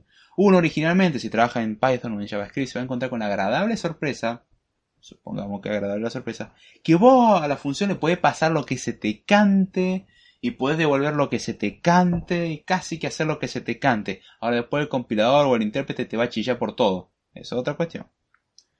Cuando trabajamos con C, eso no va a pasar. En C voy a decir, mira, yo acá espero que me des un entero y voy a devolver un puntero void. Fin, esto es lo que voy a hacer yo. Y si me quieren dar otra cosa, lo siento. No se puede. O me vas a dar algo del tipo que yo te pedí, o no voy a funcionar. Y ahí es donde el compilador dice, error de tipo. Se esperaba un entero y fue de un string. No se puede convertir el tipo string a un entero. Depende del compilador el mensaje de error que da. Pero esa es la idea. Entonces uno lo que hace es definir limitaciones, pero las limitaciones en este caso son algo bueno. Estas categorizaciones y estas limitaciones son buenas. Porque sirven para evitar justamente de que uno, bajo un descuido o bajo su propia idiotez, dependiendo el caso, a veces que son las dos cosas, cometa cierto tipo de errores. Sin ir más lejos, la otra vez le estaba explicando unas cositas de Python a, David. No yo, el otro David. Juro que no hablo conmigo mismo de, la manera que hablo con el resto de las personas. Y a, a, lo cual muchos deducirían de que yo hablo conmigo mismo. Todo el mundo habla consigo mismo, aunque no lo quiera admitir. Que es cuando está pensando, o por lo menos esa es mi manera. Puedo estar loco y en realidad retorciéndome neuropsiquiátrico, como ya dijimos, esa es una de las hipótesis sobre el podcast. Ahora voy a hacer una cosita importante acá. Bien, ahí está. Sí, parece que funciona. Ok. Y que me había quedado, definir interfaces y las limitaciones, eso estaba bueno. Sí. Ay, se me fue. Perdón, estaba revisando la transmisión y se me fue eso. Que me siento anticuado al escuchar que David que dice que, yo ya, que ya no se usa el punto y coma. Eh, no, de hecho, el punto y coma puede resolver muchos problemas. Hasta cierto punto. Y hay lenguaje que no se hace con punto y coma, se hace con coma como por ejemplo Erlang. Erlang se hace con coma. O era, sí, era con coma y el punto era como el punto y coma, pero al final de todo un bloque. No te sientas extraño, hay muchos lenguajes que lo siguen usando, aunque los lenguajes actuales, debido a que la gente demuestra una clara deficiencia a la hora de poner punto y comas, eh, decidieron sacarlo. O sea, si de la década del 60 hasta ahora no lo pudieron aprender, olvidémonos, porque las generaciones anteriores hay que admitir que tenían más cabeza que las de ahora. Si una generación que tenía mucha más cabeza no la pudo no la pudo acertar con el punto y coma, imagínate una generación que no tiene cabeza, nada, te mata la mano. Que yo nací en esa generación, ¿eh?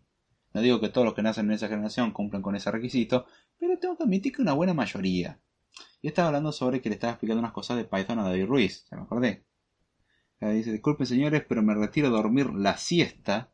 Dale, che, que descanse, gracias por pasar Pablo y que que, disfrute de su pequeña siesta. Aproveche. Ahora que tiene oportunidad, por lo menos aproveche. Y con a David le estaba explicando unas cuestiones sobre el tema de llamado a unas funciones y fui modificando la función agregándole comportamientos. Y una de las cosas que hacía la función era hacer una unwrap o desempaquetar de tuplas. Que la función devolvía tuplas. Originalmente creo que eran tuplas de tres componentes también conocida como tripletas. Y, y, y en un momento hicimos una modificación en la cual ya no se necesitaba eso. Y entonces se eliminaba una de las componentes de la tupla, lo cual resultaba que teníamos una tupla de dos componentes, también conocido como par ordenado. Entonces a la hora de desempaquetar el elemento, la función tenía como tres o cuatro casos posibles, yo no me acuerdo muy bien cómo era. Era 3 y lo pasamos a 2, sí me acuerdo. El, porqué y todo. Y y lo que había pasado es que en uno de los casos me había olvidado de modificar eso. Y eso en un lenguaje fuertemente tipado y que chequea los tipos. Lo importante no es solamente que sea fuertemente tipado, sino que chequea los tipos antes de hacer cualquier cosa o antes de siquiera plantearse en ejecutar las cosas. Eso es hermoso. No chequeaba y todo funcionaba bien hasta que en un punto, ¡boom! Error en tiempo de ejecución, el cual decía se está intentando desempaquetar una tupla con tres componentes en algo que dice que tiene solamente dos. Hay un componente que sobra, tiene too many components o too many elements o algo así. Y te marcaba la línea donde estaba el error. Lo cual dije, ah, claro, elimino la componente, vuelvo a ejecutar y funciona bien. Lo cual está bastante lindo, ay, sí, tiene lindo, volvimos a ejecutar. Hasta que recordamos de que eso podría pasar en cualquier momento. Es decir, puede que un script esté corriendo durante una semana y en un momento, digamos como, ah, acá había un error y ¡pum! explotó todo. ¿Qué pasa? Hay que parar, el programa se para. Hay que corregir el error. O peor, se lo vuelve a ejecutar sin corregir el error. Pasa también eso. Pero supongamos que hacemos una cosa bien, corregimos el error. Y le damos a correr de nuevo. Lo cual implica que hay muchas veces que tenemos que volver a hacer exactamente lo mismo que habíamos hecho. Otra vez, dígase, una semana perdida. También si hacemos un buen diseño, eso no sería necesario. Bueno. Entonces, eh, ese tipo de cosas es la que justamente un sistema de tipo y su buen uso elimina. Ya que un compilador, por ejemplo, en ese caso, lo que diría, mira, esto vos estás tratando de desempaquetar dos, pero la función devuelve una tupla de tres componentes. O sea, o devuelve una tupla de dos o devuelve una tupla de tres. Como las tuplas en Python son hasta cierto punto variables, o sea, son prácticamente una lista. Eh, como que bueno, devolver la tupla que se te cante, todas, son del mismo tipo tupla. Y en ese aspecto no tira error, problema es cuando querés desempaquetarlo. Entonces tenés que andar todo el tiempo a ver, bueno, si la tupla tiene al menos tres componentes, hace esto, si tiene dos componentes, hace esto, si tiene un componente, no es una tupla. Y así. Si tiene 27 componentes, imprimirle animal a la persona y luego ejecutarlo. Pero ahí es donde está la cuestión. Un sistema de tipo bien aplicado soluciona todo ese tipo de errores. Parece que estoy tratando de dar un mensaje al cual digo que un sistema de tipo es algo bueno. Esa es la idea. bien deduce usted. La idea es justamente entender que un sistema de tipo es bueno y el poner los tipos no es malo. Es bueno. Porque incluso uno puede saber lo que hace una función en base a su tipado. A ver, tengo una función que sabemos que toma un entero, devuelve un string y se llama toString. Adivinemos qué hace. Muy probablemente, no digo que siempre sea así, pero queda medio clarito. Y ahí donde tenemos oh, una función que toma un entero y devuelve un string y convierte el entero en un string. Podemos tener una función, esto es algo que me gusta de que podemos poner etiquetas a los parámetros, con lo cual cuando llamamos a la función, lo llamamos con las etiquetas y todo, entonces sabemos qué, tiene, qué es cada parámetro. Imaginemos una función move a b. Bueno, toma dos puntos y no sé, no, no devuelve nada, mueve a B. si, no lo hacemos en Python diríamos move a B. Y adentro hace magia aritmética. Ok, no entiendo qué hace. Mueve algo. En C uno leería o en Java uno leería move punto A y punto B. Ajá, no devuelve nada, mueve el punto A al punto B. Ahora, mueve cuál a, a dónde? Mueve el A al B, el B al A. Uno diría como buena convención sería que mueve, mueve el A al B. Ahora, imaginemos una llama move A, B, C. Es decir, mueve A, tenemos tres puntos, A, B y C. ¿Para qué sirven los tres valores? Uno es... Los tres son puntos, todo... Ay, perdón. Eh, todo muy bien, pero ¿qué hago con esto? Bueno, la solución que plantea Swift es muy linda, la cual dice, bueno, move es una función que no devuelve nada y toma un punto al cual vamos a llamar point, otro que se llama through y otro que se llama to. Entonces tenemos move, point A, through B, to C. Significa movemos el punto A a través del B y llegamos al C. Es algo lindo que tiene Swift. Algo que me gusta mucho y que no lo veo muy seguido. Muchas veces las IDEs solucionan ese problema mostrando esa información. Pero no es algo que viene en el lenguaje como tal. Acá dice David Ruiz que descanse Pablo.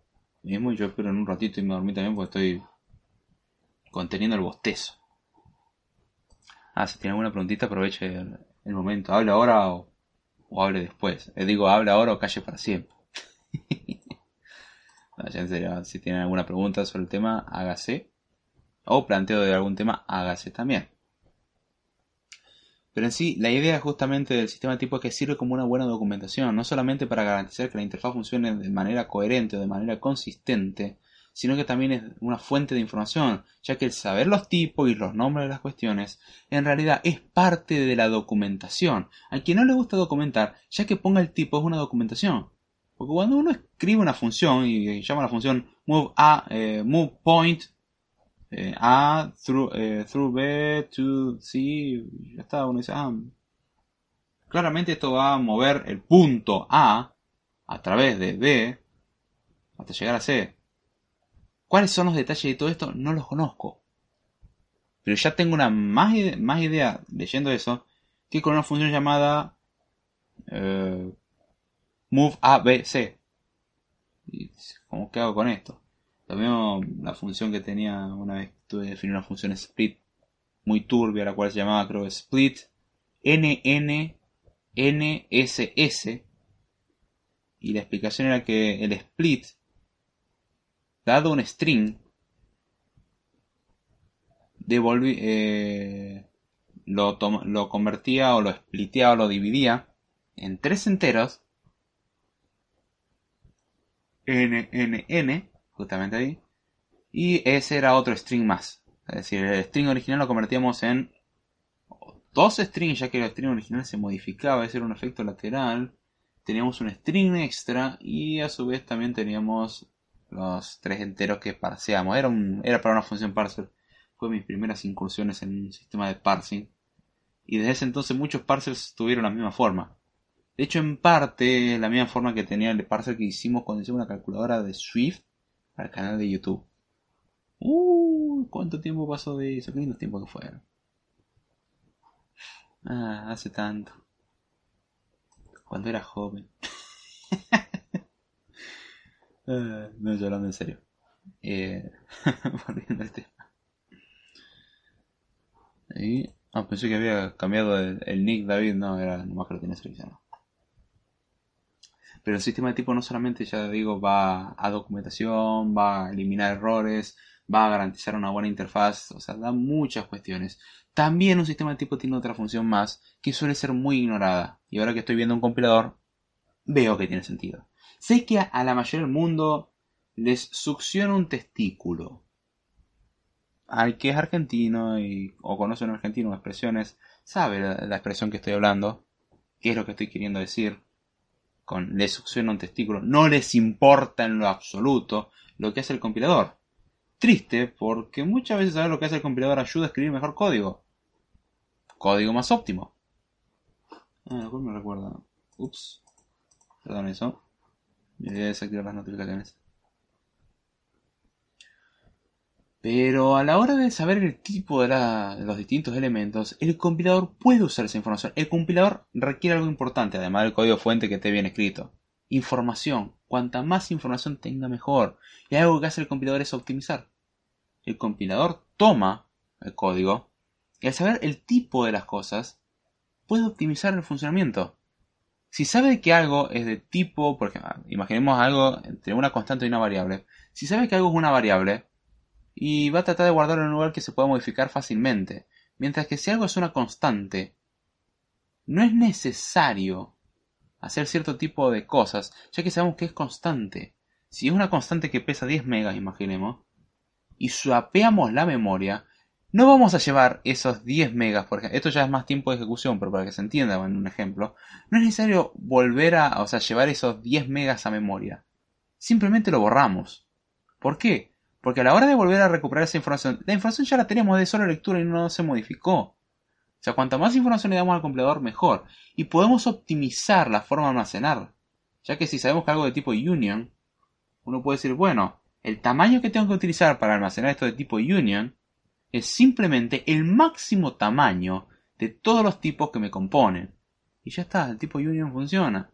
Si define un struct, el struct es un tipo y el tipo struct define los tipos de su contenido, con lo cual define que va a tener dos enteros y un char.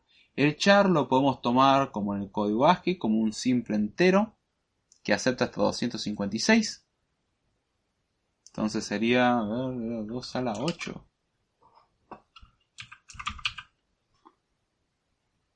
Bien, digo 2 a la 8. Ya necesitamos un byte de memoria y dos enteros. Para cada entero 32 bits. Con lo cual significa que vamos a necesitar 64 eh, bits más los eh, más el byte extra para almacenar la, información. Entonces con toda esta información ya tenemos lo suficiente para trabajar. Si hacemos las cuentas tenemos los el, bueno, tendríamos un a ver serán 8 bytes para guardar los dos enteros, 4 bytes cada uno, más el byte extra para almacenar el, char, lo cual significaría que tendríamos 9 bytes para almacenar. Es información que el compilador puede usar y puede optimizar. Si sabe que es un tipo union, el cual puede tener un entero o puede tener un char, bueno, se va a tirar el tipo más grande. ¿Cuál es el tipo más grande? Entero. Entero, 32 bits. Listo, ocupamos 32 bits. Puede tener todo este tipo de optimizaciones. Es algo muy útil para el compilador saber los tipos. Y de paso el compilador ya que está descarta los problemas de tipo. Sabe que eso no va a tipar mal, sabe que funciona, sabe que las piezas se encajan a la perfección y no están pegadas con cualquier sustancia viscosa dudosa procedencia. O sea, sabemos que eso por lo menos encaja bien. Que, que lo diseñó, diseñó algo bueno, es otra historia.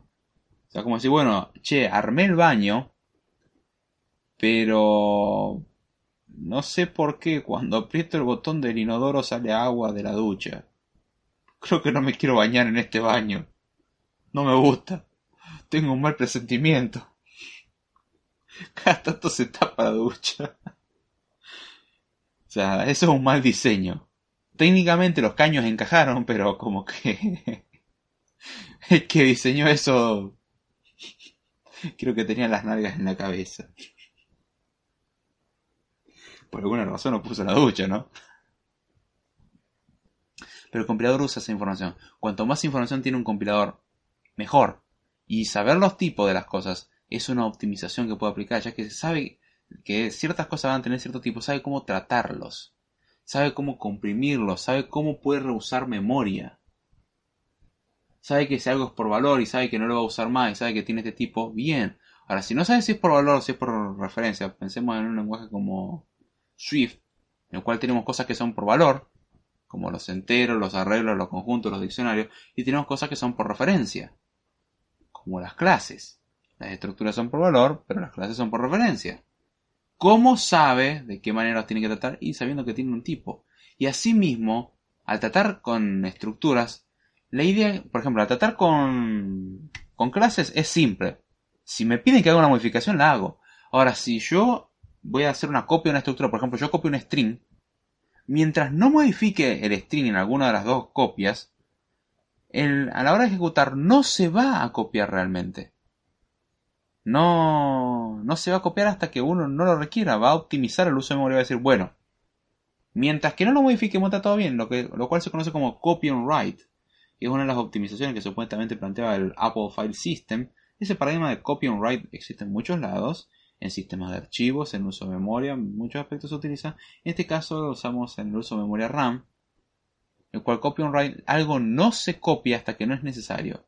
Y un string no se copia hasta que no es necesario. Por eso, eso se ve mucho en Python también, de que vos puedes obtener el reverse de una lista, y en realidad no cambió nada, ya que no cambió la lista. Lo que estás obteniendo es un puntero un objeto que dice cómo comportarse en base a una lista. Lo cual significa que si tenemos una lista de 10.000 elementos, no vamos a tener dos listas de 10.000 elementos, luego va a hacer un reverse. Vamos a tener una lista de 10.000 elementos y un objeto muy liviano que sabe cómo leer una lista al revés. Lo cual puede salir mal ya que estamos tratando con referencia y podemos modificar el elemento original. Si las cosas están bien implementadas, lo que tendría que pasar es que en realidad el reverse sigue funcionando de forma independiente, pero no está diseñado para tal uso. Pero por ejemplo, uno diría, bueno, hacer un reverse en Swift es una tarea muy pesada. No necesariamente. Justamente, ese es el chiste que hay de que algo no se copia hasta no ser necesario. Y eso es una optimización que se hace en base a saber el tipo. Si sabemos que algo de tipo clase, bueno, lo tratamos de una manera. Si sabemos que algo de tipo struct, lo tratamos de otra. Con lo cual, son optimizaciones que podemos hacer. Imaginemos que si hacemos tres copias de un string, tendríamos que copiar tres veces el string en memoria. Si el string pesa un mega, tendríamos que tener 3 mega ocupados. Cuando si en realidad vamos a copiar los el string y lo vamos a guardar en otra constante, como va a ser una constante, estamos en una constante y lo movemos a otra constante, significa que va a ser igual en los dos casos, con lo cual se optimiza más la memoria, porque es una sola copia, nada más que le vamos a poder acceder con dos nombres diferentes. La copia es la misma y optimizamos el uso de memoria. Lo mismo que saber si algo es escaping, o no es escaping. Eso tiene más que ver con los marcos de ejecución. Son un montón de optimizaciones que se pueden hacer. Cosa que veremos un poquitito más en profundidad en próximos episodios. Lo cual implica tener que ver por tercera vez una explicación para dar un ejemplo en particular que me gustó en los ejemplos que daba. Cómo optimizaba Swift la ejecución. ¿Por qué Swift era eficiente? Porque optimizaba en muchos aspectos la ejecución. Pero eso va a ser cuando veamos más bien compiladores, no sistemas de tipos. Pero el sistema de tipos justamente ayuda al compilador en esta tarea. Es información vital. Y hoy en día lo que la gente ignora es que la información es dinero. Y sabemos que el tiempo se suele traducir en dinero, entonces en una relación medio extraña que no tiene absolutamente nada que ver, pero me gusta hacer este tipo de relaciones extrañas que no tienen absolutamente nada que ver. Técnicamente la información es dinero y la información es tiempo y nos viene bien ahorrar tiempo, nos viene bien ahorrar dinero. Igual el tema de ahorro de tiempo es medio subjetivo ya que a la hora de compilar generalmente el ahorro de tiempo no está muy contemplado. La gente, ay, yo quiero que compile rápido. Mira, yo prefiero que demore 5 segundos más pero que me tenga un resultado bien compiladito y óptimo. Porque les sorprendería saber cómo un compilador puede achicar cosas. Es increíble, podemos reducir la mitad del tamaño de algo. Es impresionante cómo puede reducir un compilador en, en sus optimizaciones. Y de hecho hay optimizaciones que, entre comillas, destruyen tanto el código. Digo entre comillas ya que no lo destruyen como tal, pero sí lo dejan totalmente diferente a lo que era el original. Igual eso se hace de forma interna. Uno lee el assembler del código compilado directamente y dice, sí, es obvio que lo va, lo va a compilar así. Ahora, uno lee el assembler del código eh, optimizado y uno dice, ¿qué corno hizo el compilador acá? No entiendo nada. Y es normal, porque el compilador hizo sus optimizaciones.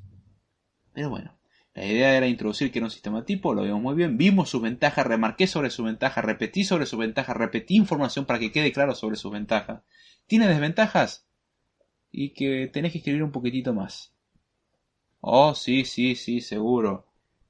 Escribir 10 líneas más de código, supongamos, es claramente peor que perder 5 horas encontrando varios errores. Definitivamente.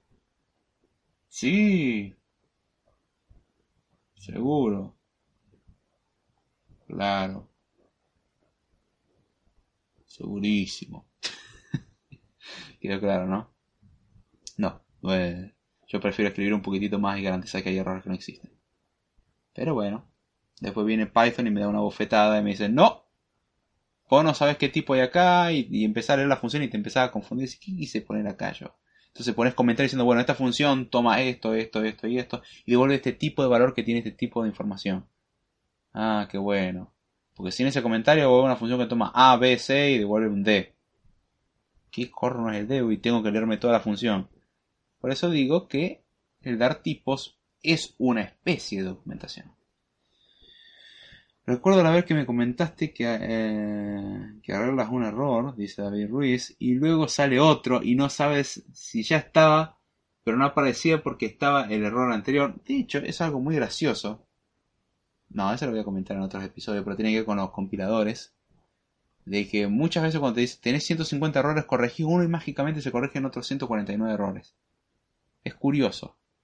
Pero mm, eso se verá en el próximo episodio cuando hablemos de compiladores una de las cosas muy interesantes que tiene. Y hay una razón muy simple por la cual eso sucede. Y por la cual nuestro compilador no tiene ese problema. Pero bueno. Luego sale otro, eso ya lo leí. O se acaba de generar un error nuevo por lo que acabas de corregir. Sí. Dice, tu código tenía dos errores, corregí los dos errores y aparecen 150 errores nuevos. Sí, oh. En realidad esos errores siempre estuvieron ahí. Nada más que el compilador paró en un punto es, un tormento. adivina que en Python ese tormento es mucho mayor por la cuestión de que eh, Python no sabe qué tipo tiene las cosas. Entonces te puede decir un error como se, se encontró un non o el non no tiene tal atributo. Es decir, ¿dónde corno salió el non acá? Non, para el que no sepa, es el equivalente al nil o al null, dependiendo de su lenguaje. Y está como, ¿de dónde salió este non? De la función A, la función B o la función C. Entonces te, empecé a fijar y me pasó cuando estaba haciendo un trabajo práctico para inteligencia artificial, en lo cual me decía que no podía agregar un elemento a un diccionario porque no era hasheable, o sea, no lo podía hashear en realidad. Y después no sé qué cosa mágica pasó y claro, yo originalmente le tenía que pasar un, creo que era una tube, una una tupla y uno de los elementos de la tupla no, no era hasheable. Fue algo medio turbio que tuve que solucionar de forma más idiota porque le estaba pasando mal una variable. Y todo era porque los tipos, los tipos no encajaban. O sea, le estaba pasando algo que decía, pará, le estoy pasando un entero. Esto es hasheable. Y acá le estoy pasando una lista. Esto es hasheable. ¿Y cómo lo comprobé? Y bueno, agarré un, un conjunto, agarré un diseño y le agregué una lista. Del mismo tipo de elementos que tendría que estarle pasando. Y funcionaba bien. Y imprimió y hicieron una lista y que yo. En un momento hacía una cosa rara Python y se rompía todo. También con Python tenía problemas con los efectos laterales, un montón de cuestiones así. Y estás renegando y renegando y renegando cuando dices, ah, claro, yo, yo suponía que devolvía una lista, pero en realidad estaba devolviendo un entero. Qué idiota. Todo salía mal por estas idioteces y ahí lo modificás y empieza a funcionar bien, qué hermoso. Un sistema de tipo me ahorra todos esos problemas un sistema de tipo que lo compruebe. Python no lo hace hasta que lo ejecuta. O sea, las comprobaciones lo hacen en tiempo de ejecución. Así que bueno, a medida que vamos haciendo cosas, lo vamos, lo vamos comprobando. Lo cual se conoce como comprobación de tipo o chequeo de tipo dinámico. está la comprobación estática y la comprobación dinámica. Todo lo que diga estático en general hace referencia a tiempo de compilación. Todo lo que diga dinámico hace generalmente referencia a tiempo de ejecución. A eh, memoria dinámica y memoria estática. Memoria estática se, se define en tiempo de compilación. Memoria dinámica se define en tiempo de ejecución. Librerías estáticas se definen en tiempo de compilación. Librerías dinámicas en tiempo de ejecución. Hay una en que comprobación de tipo estático se define en tiempo de compilación y comprobación de tipo dinámica, cosas que hacen JavaScript y Python, se hacen en tiempo de ejecución. Swift, por ejemplo, lo hace en tiempo de compilación, C lo hace en tiempo de compilación, Java lo hace en tiempo de compilación, C++ lo hace en tiempo de compilación, JavaScript y Python dicen no, tiempo de ejecución. De hecho, JavaScript y Python se pasan por muchos lugares los sistemas de tipo. Tienen internamente un sistema de tipo, todo necesita un sistema de tipo en algún punto para poder ejecutar cosas. Pero no es externo para el usuario no, es que el usuario diga, bueno, esto es de tipo entero, esto es de tipo bullet, esto es de, tipo perrito. No. Y ese es el problema. Alguien que trabaja por lo menos en el ámbito formal eh, se topa con el que todo tiene que tener un tipo y hay que saber qué es lo que hay acá y qué sé yo. Y luego pasas a los lenguajes de programación de la industria y la industria demuestra claramente que no hace lo que tendría que hacer y pone sistemas sin tipar. Nadie se va a morir porque el sistema no esté tipado para el usuario pero bien que causa problemas. Y si podemos evitar los problemas, me parece bastante sensato evitarlos. Pero bueno, tal quien dice que es una carga poner los tipos. Eh, es un tormento. Tren salvaje de fondo. Sí. Chabón. Y eso que el micrófono está más alejado que nunca del tren y sigue escuchándose. Bueno, también. Que son dos metros. Y había algo más que me estaba olvidando del sistema de tipo. Ah, sí. Para aquellos interesados en aprender sobre sistemas de tipo, algo importante. Había dicho al principio que uno piensa que es algo sencillo y superficial hasta que uno empieza a ahondar y se da cuenta que es un pozo sin fondo. Adivine qué, los sistemas de tipos no son la excepción. ¿Por qué? Porque hay toda una teoría detrás de los sistemas de tipo y los estudia. Así que si usted quiere dedicarse a eso, tiene para estudiar bastante. Hay campos de investigación dedicados a eso, así que diviértase. El material está obviamente en inglés, son libros algunos un poco viejos, aunque para la programación estándar no es necesaria. Es más bien para que quiera profundizar en conceptos teóricos. Y se va a topar con cómo comprobar el tipo de cosas, con distintos tipos de semánticas, con entornos y con conceptos que son desagradables, ya que los sistemas de tipos suelen ser una, una aproximación formal. Hay toda una rama de la ciencia de la computación encargada de estudiar esto. Y es una rama formal, como toda la ciencia de la computación, lo cual significa de que no solamente hay palabras complicadas, no solamente hay simbolitos raros, no solamente que no es tan trivial como parece, no solamente que es profundo, sino que se pueden hacer demostraciones sobre esto y hay toda una teoría detrás que en la creatividad la llamaron teoría de tipos. Sí, qué bueno. Somos creativos, uy. Bueno, la teoría de tipos se centra en eso, justamente.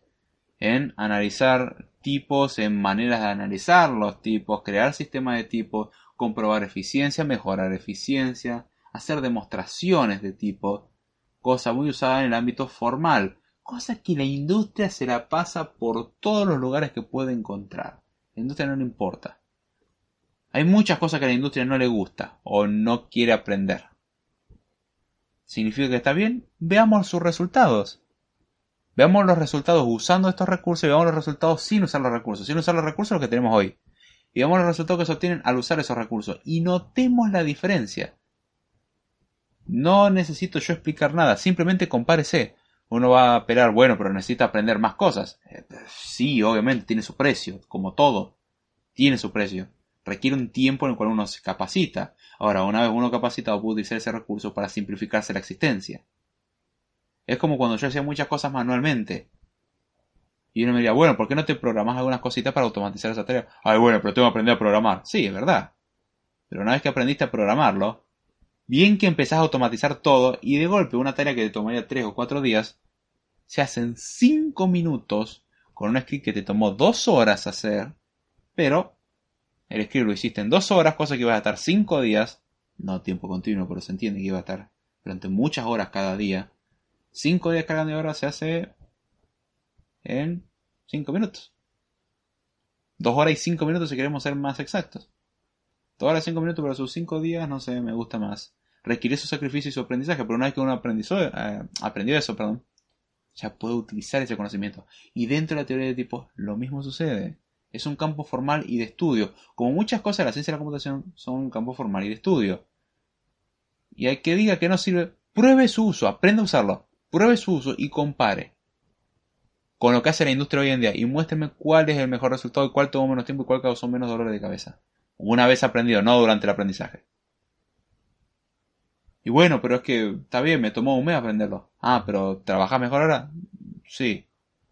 Bueno, ¿cuál es la queja entonces? ¿O vos preferís complicarte la existencia? Bueno, eso ya es medio insensato. Cada uno haga lo que quiera, ¿no? Pero bueno. Acá dice David Ruiz, se escuchó muy ligeramente. ¿Ya pasó la sección eh, de las maldiciones? No, no, ahora viene la sección terrible del podcast, una sección triste. Pero vamos a ser más cerca al final que prácticamente estamos al final. 1 hora 58, ya estamos al final. Así que bueno, eh, ya vamos cerrando con el tema. Les tiré la mala noticia de que Code Time se termina para siempre. Te perdiste esa parte, David. Fue un gusto haberte conocido. Cerramos todo y no nos hablamos nunca más. no, no, chévere, Espero no haberte dejado descolocado como el mensaje que mandaste hoy. Buena esa, David. Hoy no hay maldiciones. No sé, capaz que el que desaparezca Code Time es una maldición. No sé, depende de cómo usted lo quiera ver. Es muy subjetivo eso.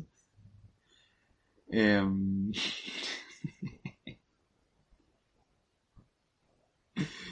no, no, broma, broma. Ya al principio había dado la mala noticia de que el sistema tipado era un tema poco pesado y que se podía profundizar. Acá vemos el porqué. Lo siento. Eh, te haríamos descansar. ¿Eso es una amenaza? ¿O no? No lo entendí. Ya, porque hacer descansar a una persona puede ser a la fuerza. O puede ser así como con la intención de decir, vamos a dejarlo que descanse. Aclarame porque no. Dylan, tu mensaje no. No me ayuda. Pero no me ayuda en lo absoluto. Hasta me suena bastante mafioso en que, ah, vos dejar el proyecto, te vamos a hacer descansar nomás. Va a ver. Va a descansar.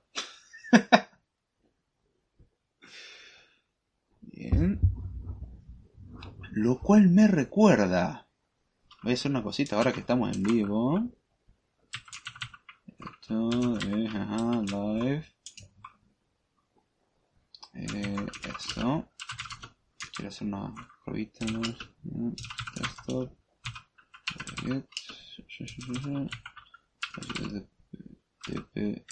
Punto barra barra. Este es chorizo. Muy bien, parece haber sido guardado. Y les live. me gustó, me gustó.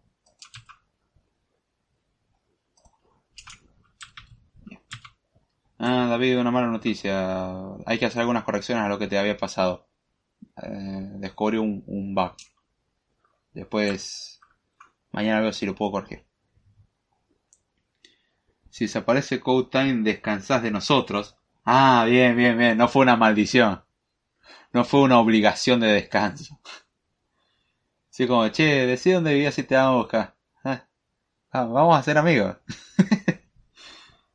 no, no. Tengo otras cargas mucho mayores que Koutan. Por ahí no le dedico tanto tiempo como dedicaba antes. Se, se sabe entender. Espero se sepa entender.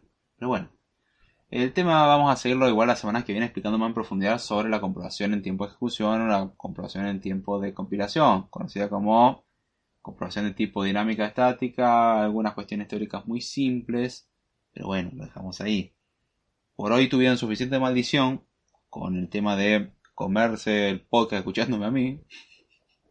Segundo, hablar sobre el sistema de tipo, tema ampliamente ignorado y odiado por mucha gente, más que nada de la industria. Aquí no tiene que ver con se lo entiendo. Y ahora vienen las otras maldiciones como las que son no compartir. Al que no comparte el podcast, le aviso que tiene unos efectos secundarios muy terribles. Son, eh, por suerte yo, yo he compartido incluso mis propias cosas porque las maldiciones afectan hasta su propio creador. Y, y me han comentado que, que no compartir en los hombres produce flacidez y la mujer planaridad. Eh, es una, una maldición, la cual se puede revertir fácilmente compartiendo y dando me gusta. El me gusta es esa mano amputada que apunta para arriba, la que apunta para abajo, en realidad justamente apunta para abajo porque está bastante muerta. Aprovechemos la mano amputada que todavía sigue con vida y la cual puede ser reimplantada en, ese ser humano para brindar sus funciones. La, la mano para abajo también tiene sus efectos secundarios. La mujer tiene la maldición de producir el engorde y en los hombres impotencia. Es es muy triste sus efectos secundarios, pero ya les digo, tiene soluciones como compartir y ayudar a hacer crecer el proyecto. Son cosas que tienen unos, unos efectos también secundarios, pero positivos.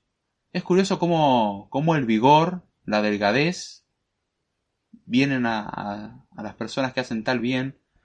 Y la verdad que yo hago eso siempre porque trae muchos beneficios. Tenemos el testimonio de Roberto, el cual nos envió una grabación que dice Hola, sí, mi nombre es Roberto y el podcast me ayudó. Mi mujer me pide que pare. XD. Ven que Roberto tiene una vida feliz. Ay, qué idiota. Ay, después preguntan por qué me van a meter en un neuropsiquiátrico. Si a alguno se le ocurre algún mejor testimonio, hágalo, por favor. Yo ya estoy muy quemado. Hoy no hay, dice. No, no, sí, sí. Ya fue mucha maldición. Bueno, pero de todos modos, denle mano arriba. Uy, voy a compartir, dice. Me perdí de todo, dice Nómada. ¿Qué pasó? Flacidez. Roberto, ¿qué nacionalidad tiene? No sabemos. No quiso revelar su identidad porque se sentía muy avergonzado por los problemas que le había causado. Pero gracias a Rejuvense, eh, a, a pudo solucionar sus problemas. Si no entienden la, cuál fue esa última referencia, busquen Rejuvensex. Usted quiere encontrar la meca de, de la mala actuación y de producto claramente fraudulento, vaya y, vea Rejuvensex. Lo comparto ahora inmediato cuando termine el podcast en, en el grupo de Telegram. Buenísimo. ah, pero bueno, ya. Espero que hayan disfrutado del programa. Yo lo disfruté. Igual la última hora más o menos me estuve cayendo del sueño. Sepan disculpar. Y ahora vuelve el cursado normal. Encima, sin el cursado normal ya de por sí cursaba más o menos y me mantenía con sueño. Ahora el cursado normal me va a tener a los santos rajes. Así que si notan una ausencia en las redes sociales increíble cual nunca se ha visto jamás, bueno, entiéndase las razones. Aún así contesto a mensajes por interno. Pero aprovechen correo electrónico más que nada y tengan paciencia. Por favor, tengan paciencia. Por eso y muchas otras razones también no estoy subiendo tanto video a YouTube. Eh, no sé si le ha llegado la foto por WhatsApp de un hombre africano eh, con sombrerito que cuando la abres la imagen ¡Wow! Él le dio like, compartió y donó en PayPal. Sí, sí. Lo peor es que donó 10 dólares nomás. Y mira lo que obtuvo. Su recompensa fue grande. Nunca mejor dicho. Imagínate si donas más. O sea, puede mejorar tu contextura física, tiene, muchos beneficios. Y, y, el efecto es exponencial, así que aprovechen.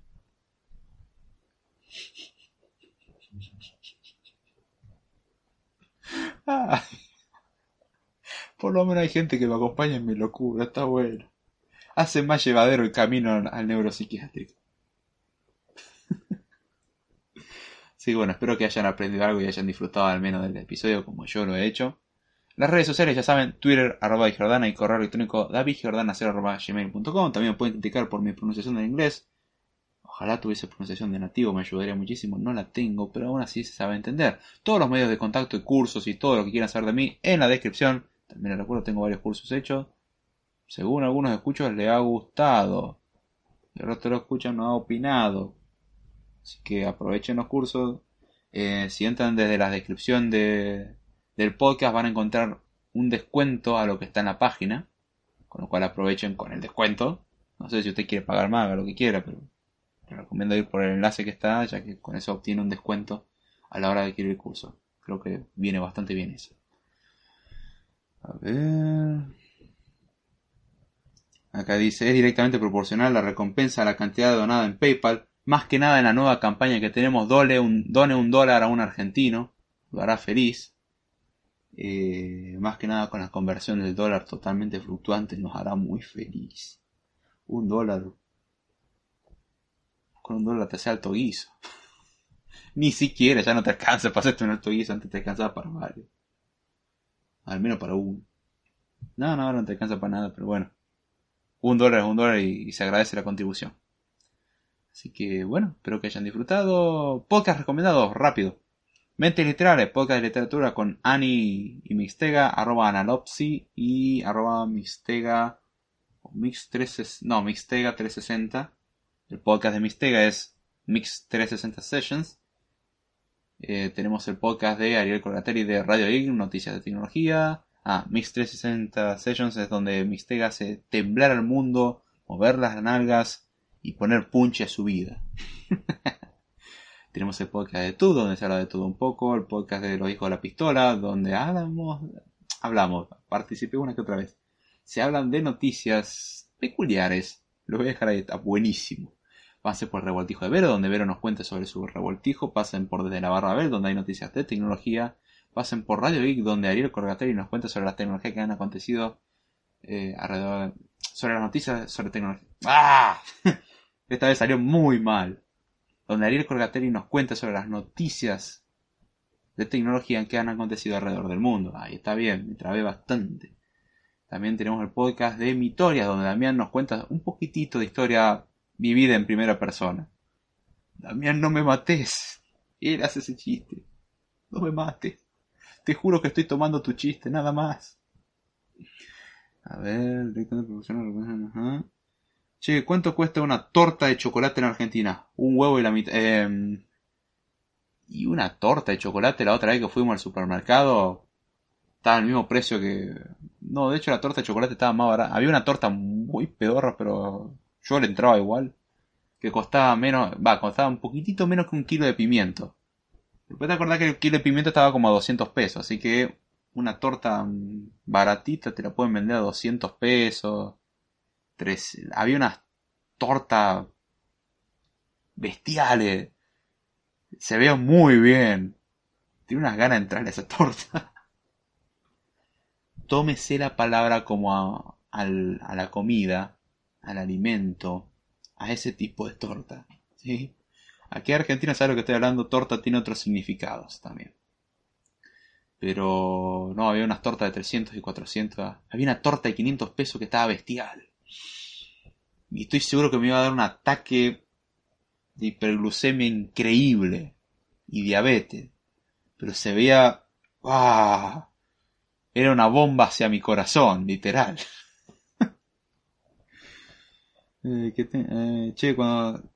¿cuánto cuesta la torta en Argentina? Y ese precio. O sea, una tortita chiquitita para empezar a hablar. Y unos 200 pesos. Sí, te. Eh, que tengan buenas noches. Todos ya me voy a dormir. Mañana tengo examen de electrónica. Uy, Dylan, descansa. Espero que, que duermas bien y que te vaya bien.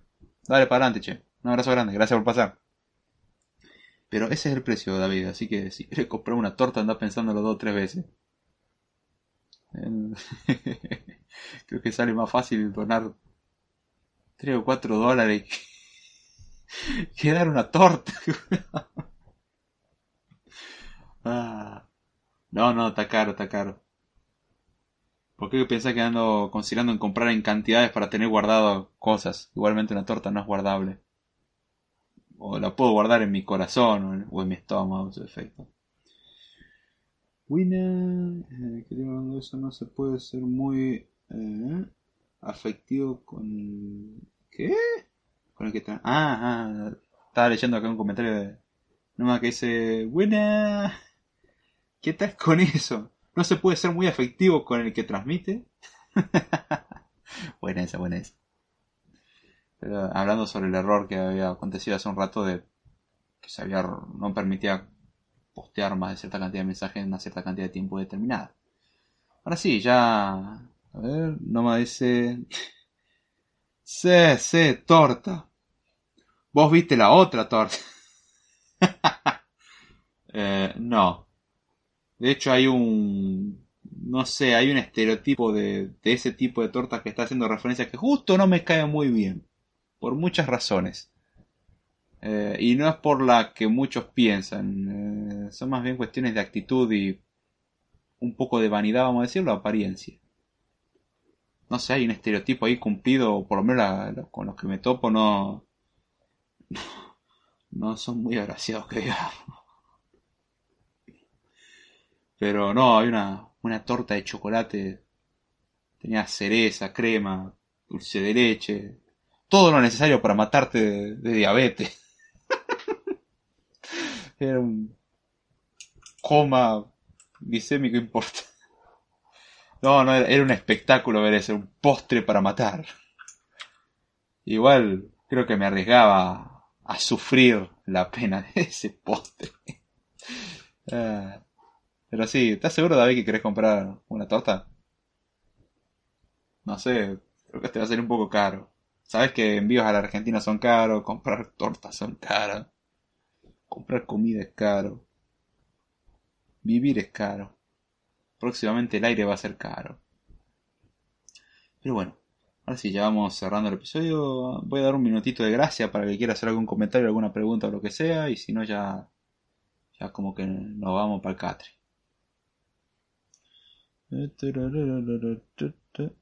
Ahí está. Bueno, hoy fueron nomás dos tecitos. Qué poquito, che. Siendo que normalmente suelen ser tres. Dos tecitos, nada más. Igual me pegó una fiaca importante. Está bueno eso. Los bonitos efectos secundarios de cualquier cosa que tomo. Mientras tanto preparo ya para ir cerrando el programa. Aprovechen a hacer preguntitas. Traten de que no sean preguntas íntimas, por favor. Dije traten. Pero Dos horas y cuarto, chavo. Y el boldo te da duro. Boldo, el de manzanilla, el mate, el café. En realidad cualquier bebida que tome me produce en primera instancia sueño. Incluso el café que está pensado para levantarte, en principio me duerme. Después a las horas empieza a hacer efecto y, y pega como piña. Pero mientras tanto, no, me, me causa sueño. Más si estamos en invierno y lo tomas calentito. ¡uh! No, no te imaginas. Yo justo que no tengo facilidad para dormir. No. No sé de qué están hablando. No, no, no, no. Pero... Un tecito justamente con un dormir escueto no, no van muy bien de la mano. Bueno, ahora sí, ya sé mucho más. Gracias a todos los que se hicieron presentes en vivo como en el diferido. Perdón por ahí por el desvarío. Se llama sueño. Y al que quiere que no tenga sueño, no sé, permítame vivir de esto y así dormiré más de forma más adecuada y prepararé mejor los podcasts. Mientras no pase eso, eh, lo siento. A mí el café me pega feo. O sea, te despierta mucho o te duerme mucho. Para aclararme esto, no me ahora generaste intriga. Buenas noches a todos, descansen. Perfecto, gracias David. Ah, ahora en el grupo de Telegram le voy a pasar la publicidad de Rejuvensex. Lo que todo el mundo desea. Si alguien se quiere unir, está en, la descripción el enlace para entrar. Ajá, ahí lo dejo abierto en otra pestaña. Cuestión de. No de nuevo, decía no. Pero bueno, después me contestar la pregunta en- probablemente en el otro chat, pero responde. A a mí me da mucho sueño y después no me deja dormir. Ah, Ahora sí. Espero que tengan una muy buena noche, muy buen día, buenas tardes, lo que sea. Y una y la otra. Es un golpe seco que acelera el trámite. ¡Oh! ¡Oh, oh, oh, oh! No contemplé esa, está, está bueno, está bueno. Ya sé lo que no te tengo que dar si quiero que te quedes conmigo. Si quiero conversar con vos no te voy a dar eso. No, si no, imagínate. Era así, como dice la cancioncita, bueno, en realidad la cancioncita dice una mentira, pues si lo queremos aplicar en este contexto, que dice See you tomorrow, este caso nos vemos la semana que viene. Quizás nos vemos mañana en el chat de Telegram. Así que bien, ya sin mucho más. Espero que les haya gustado, que lo hayan entendido, que lo hayan disfrutado. Si fue así, déjenmelo saber y compartan. Y sin mucho más, con esto me despido. Y será hasta la próxima.